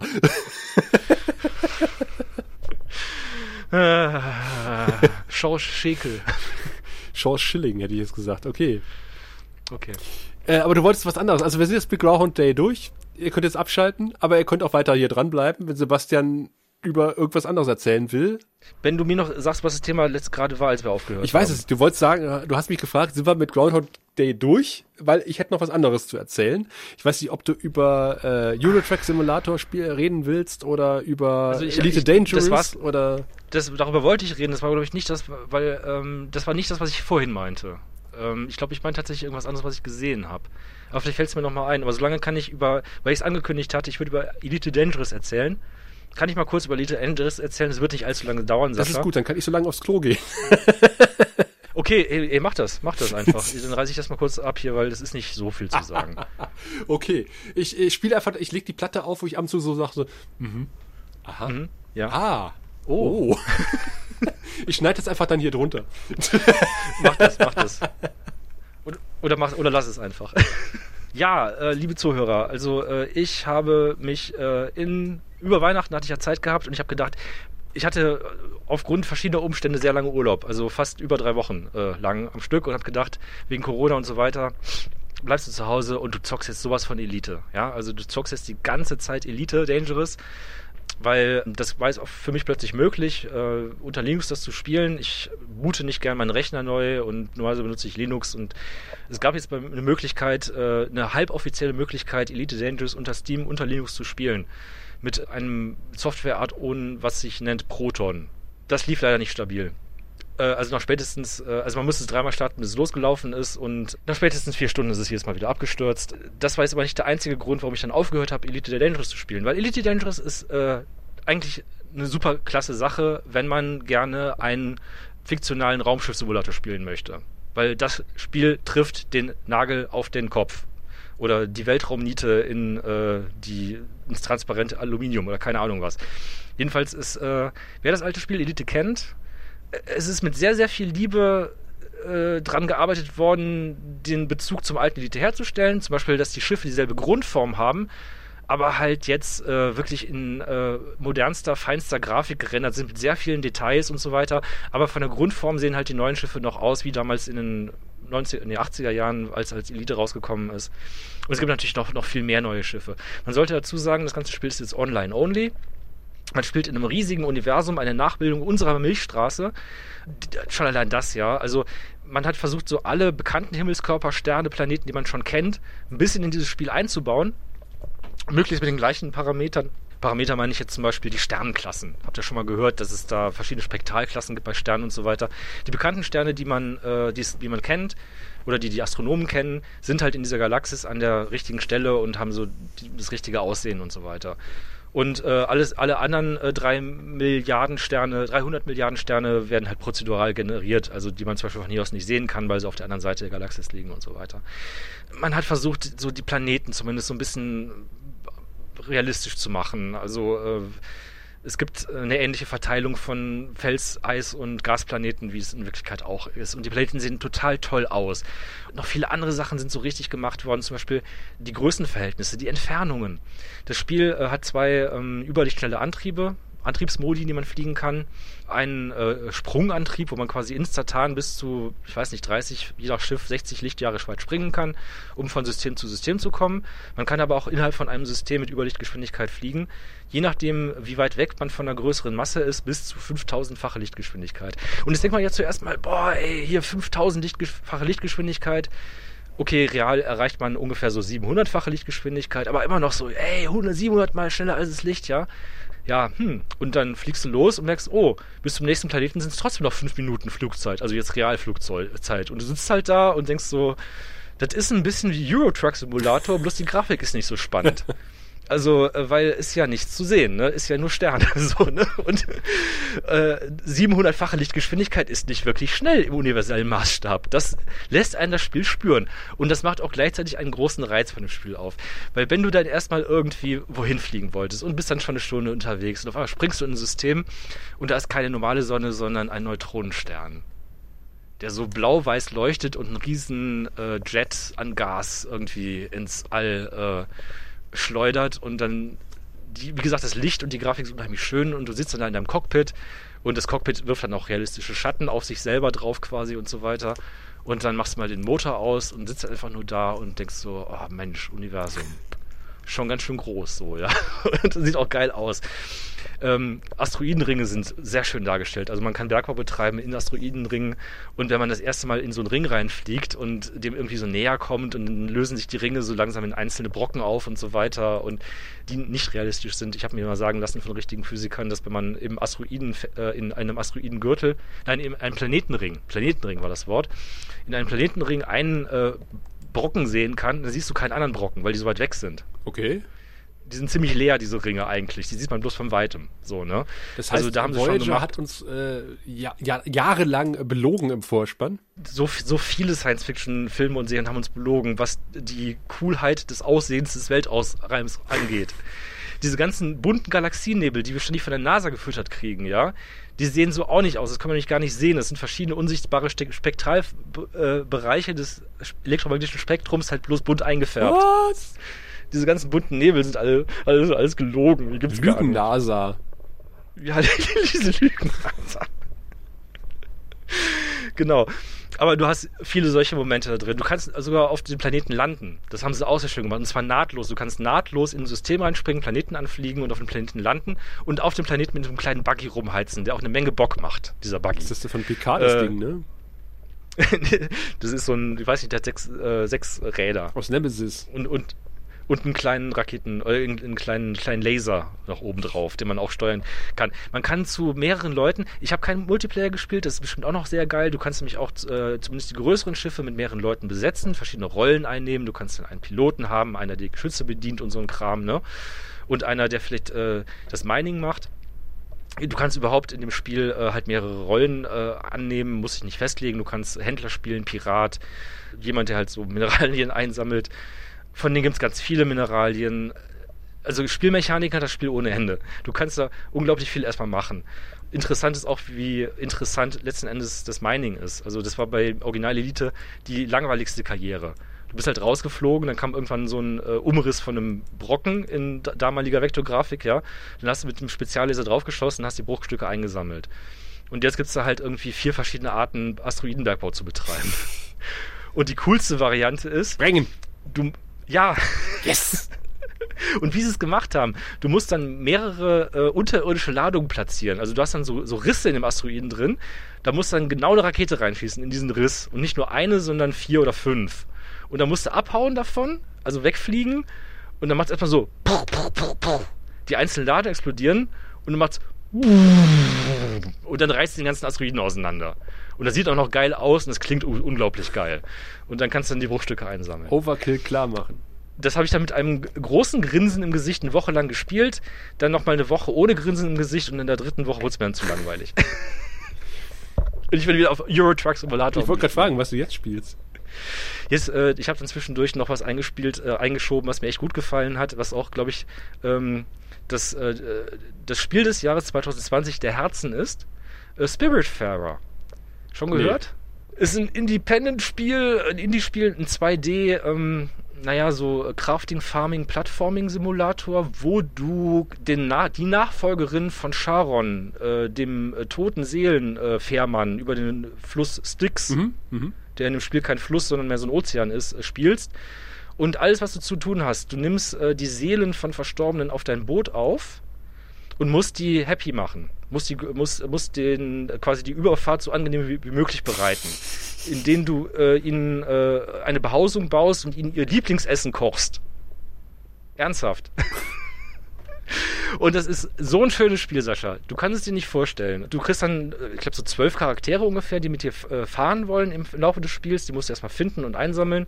Und dann äh, kriegst du äh, nach und nach raus, was das für Leute waren in ihrem richtigen Leben. Also viele sind auch Verwandte dann von der Figur, die du spielst. Mhm. Du erfährst auch, was deine Rolle im normalen Leben war. Das ist so schön geschrieben. Es ist also kein düsteres Spiel, sondern im Gegenteil ein unglaublich äh, farbenfrohes, freundliches Spiel mit einer ganz positiven Botschaft auch drin.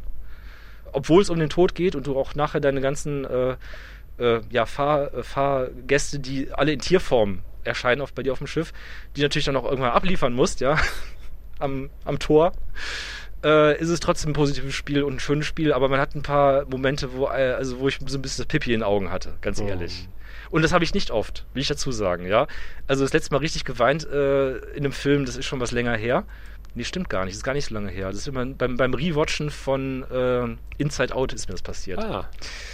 Ja, doch, da kann man auch mal drüber reden. Der ist noch nicht ja, so alt, der Film. Den haben wir zusammen den, das, äh, im Urlaub das, geguckt. Wunder, großartiger Film. Großartiger ich, Film. Ich dachte eigentlich, dass du jetzt, äh, nachdem ich dir das Video geschickt habe, äh, auf Planet Zoo umgestiegen bist, weil meine Fresse sieht das Spiel toll aus. Ähm, wir haben mal zusammen die äh, Tiererweiterung von Rollercoaster Tycoon ja. gespielt, oder war es Nee, nicht die Tiererweiterung. Äh, die haben wir nicht gespielt zusammen. Die haben wir nicht gespielt? War das vielleicht bei, bei City Skylines? Das haben wir auch noch nie zusammen gespielt. Na gut, ähm, nee, habe ich nicht, weil ähm, ich hatte eine Riesenwelt gebaut in Rollercoaster Tycoon 3. Mhm. Und, na jetzt, wo du es sagst, habe ich noch, noch, noch, noch mal Lust, mich noch mal in dieses Gewerbe zu stürzen? Ich weiß es nicht. Also, ver verlinken Sie in den Shownotes. Äh, ich habe Sebastian nämlich ein Video geschickt von einem Typen, der die Grenzen von Planet Zoo austestet, äh, teilweise auch was die Framerates betrifft, indem er irgendwie zigtausende quietschbunte Gummienten irgendwie da in den Weg gelegt hat den Leuten. Und er macht wirklich die absurdesten Sachen. Also er versucht dann möglichst schnell halt irgendwie alle, alle Tiere umzubringen, äh, macht Achterbahnfahrten in den Tod.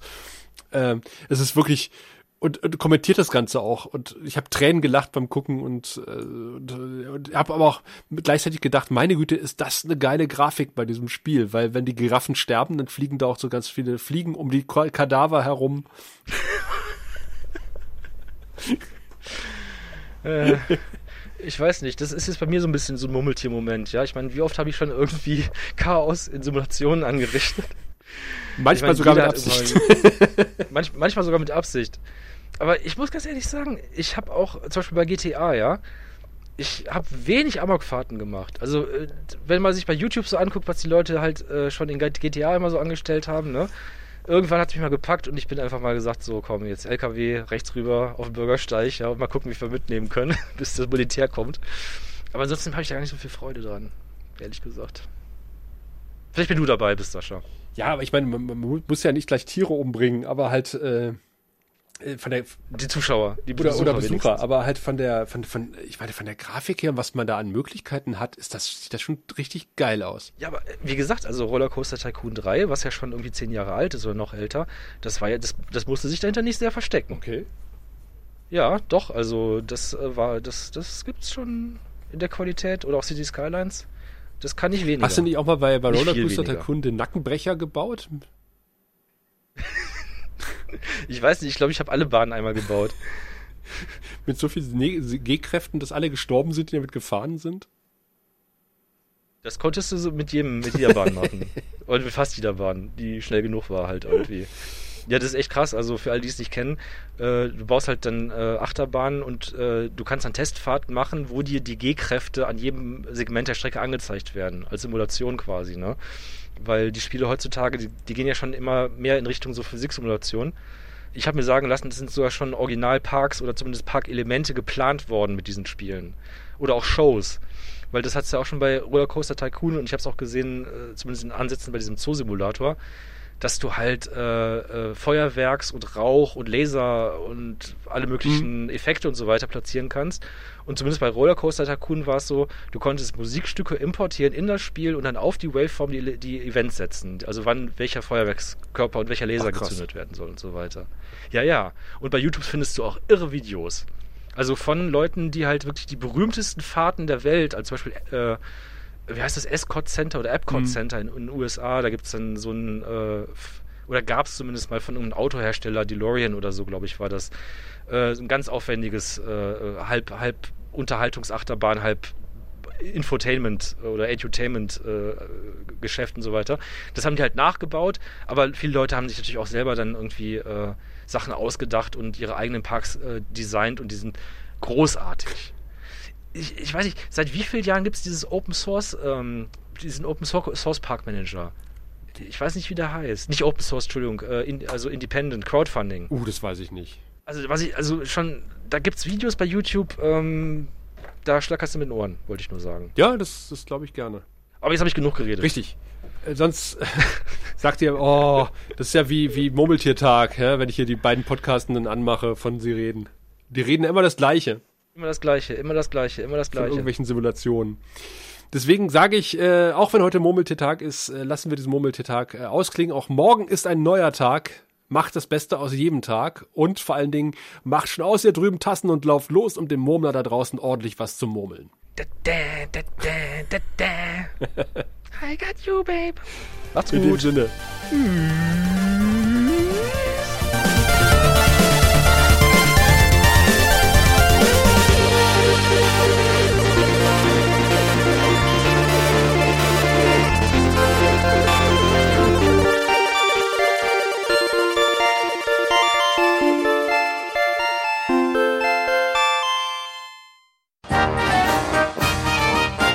Eine Produktion des Podcast Imperiums.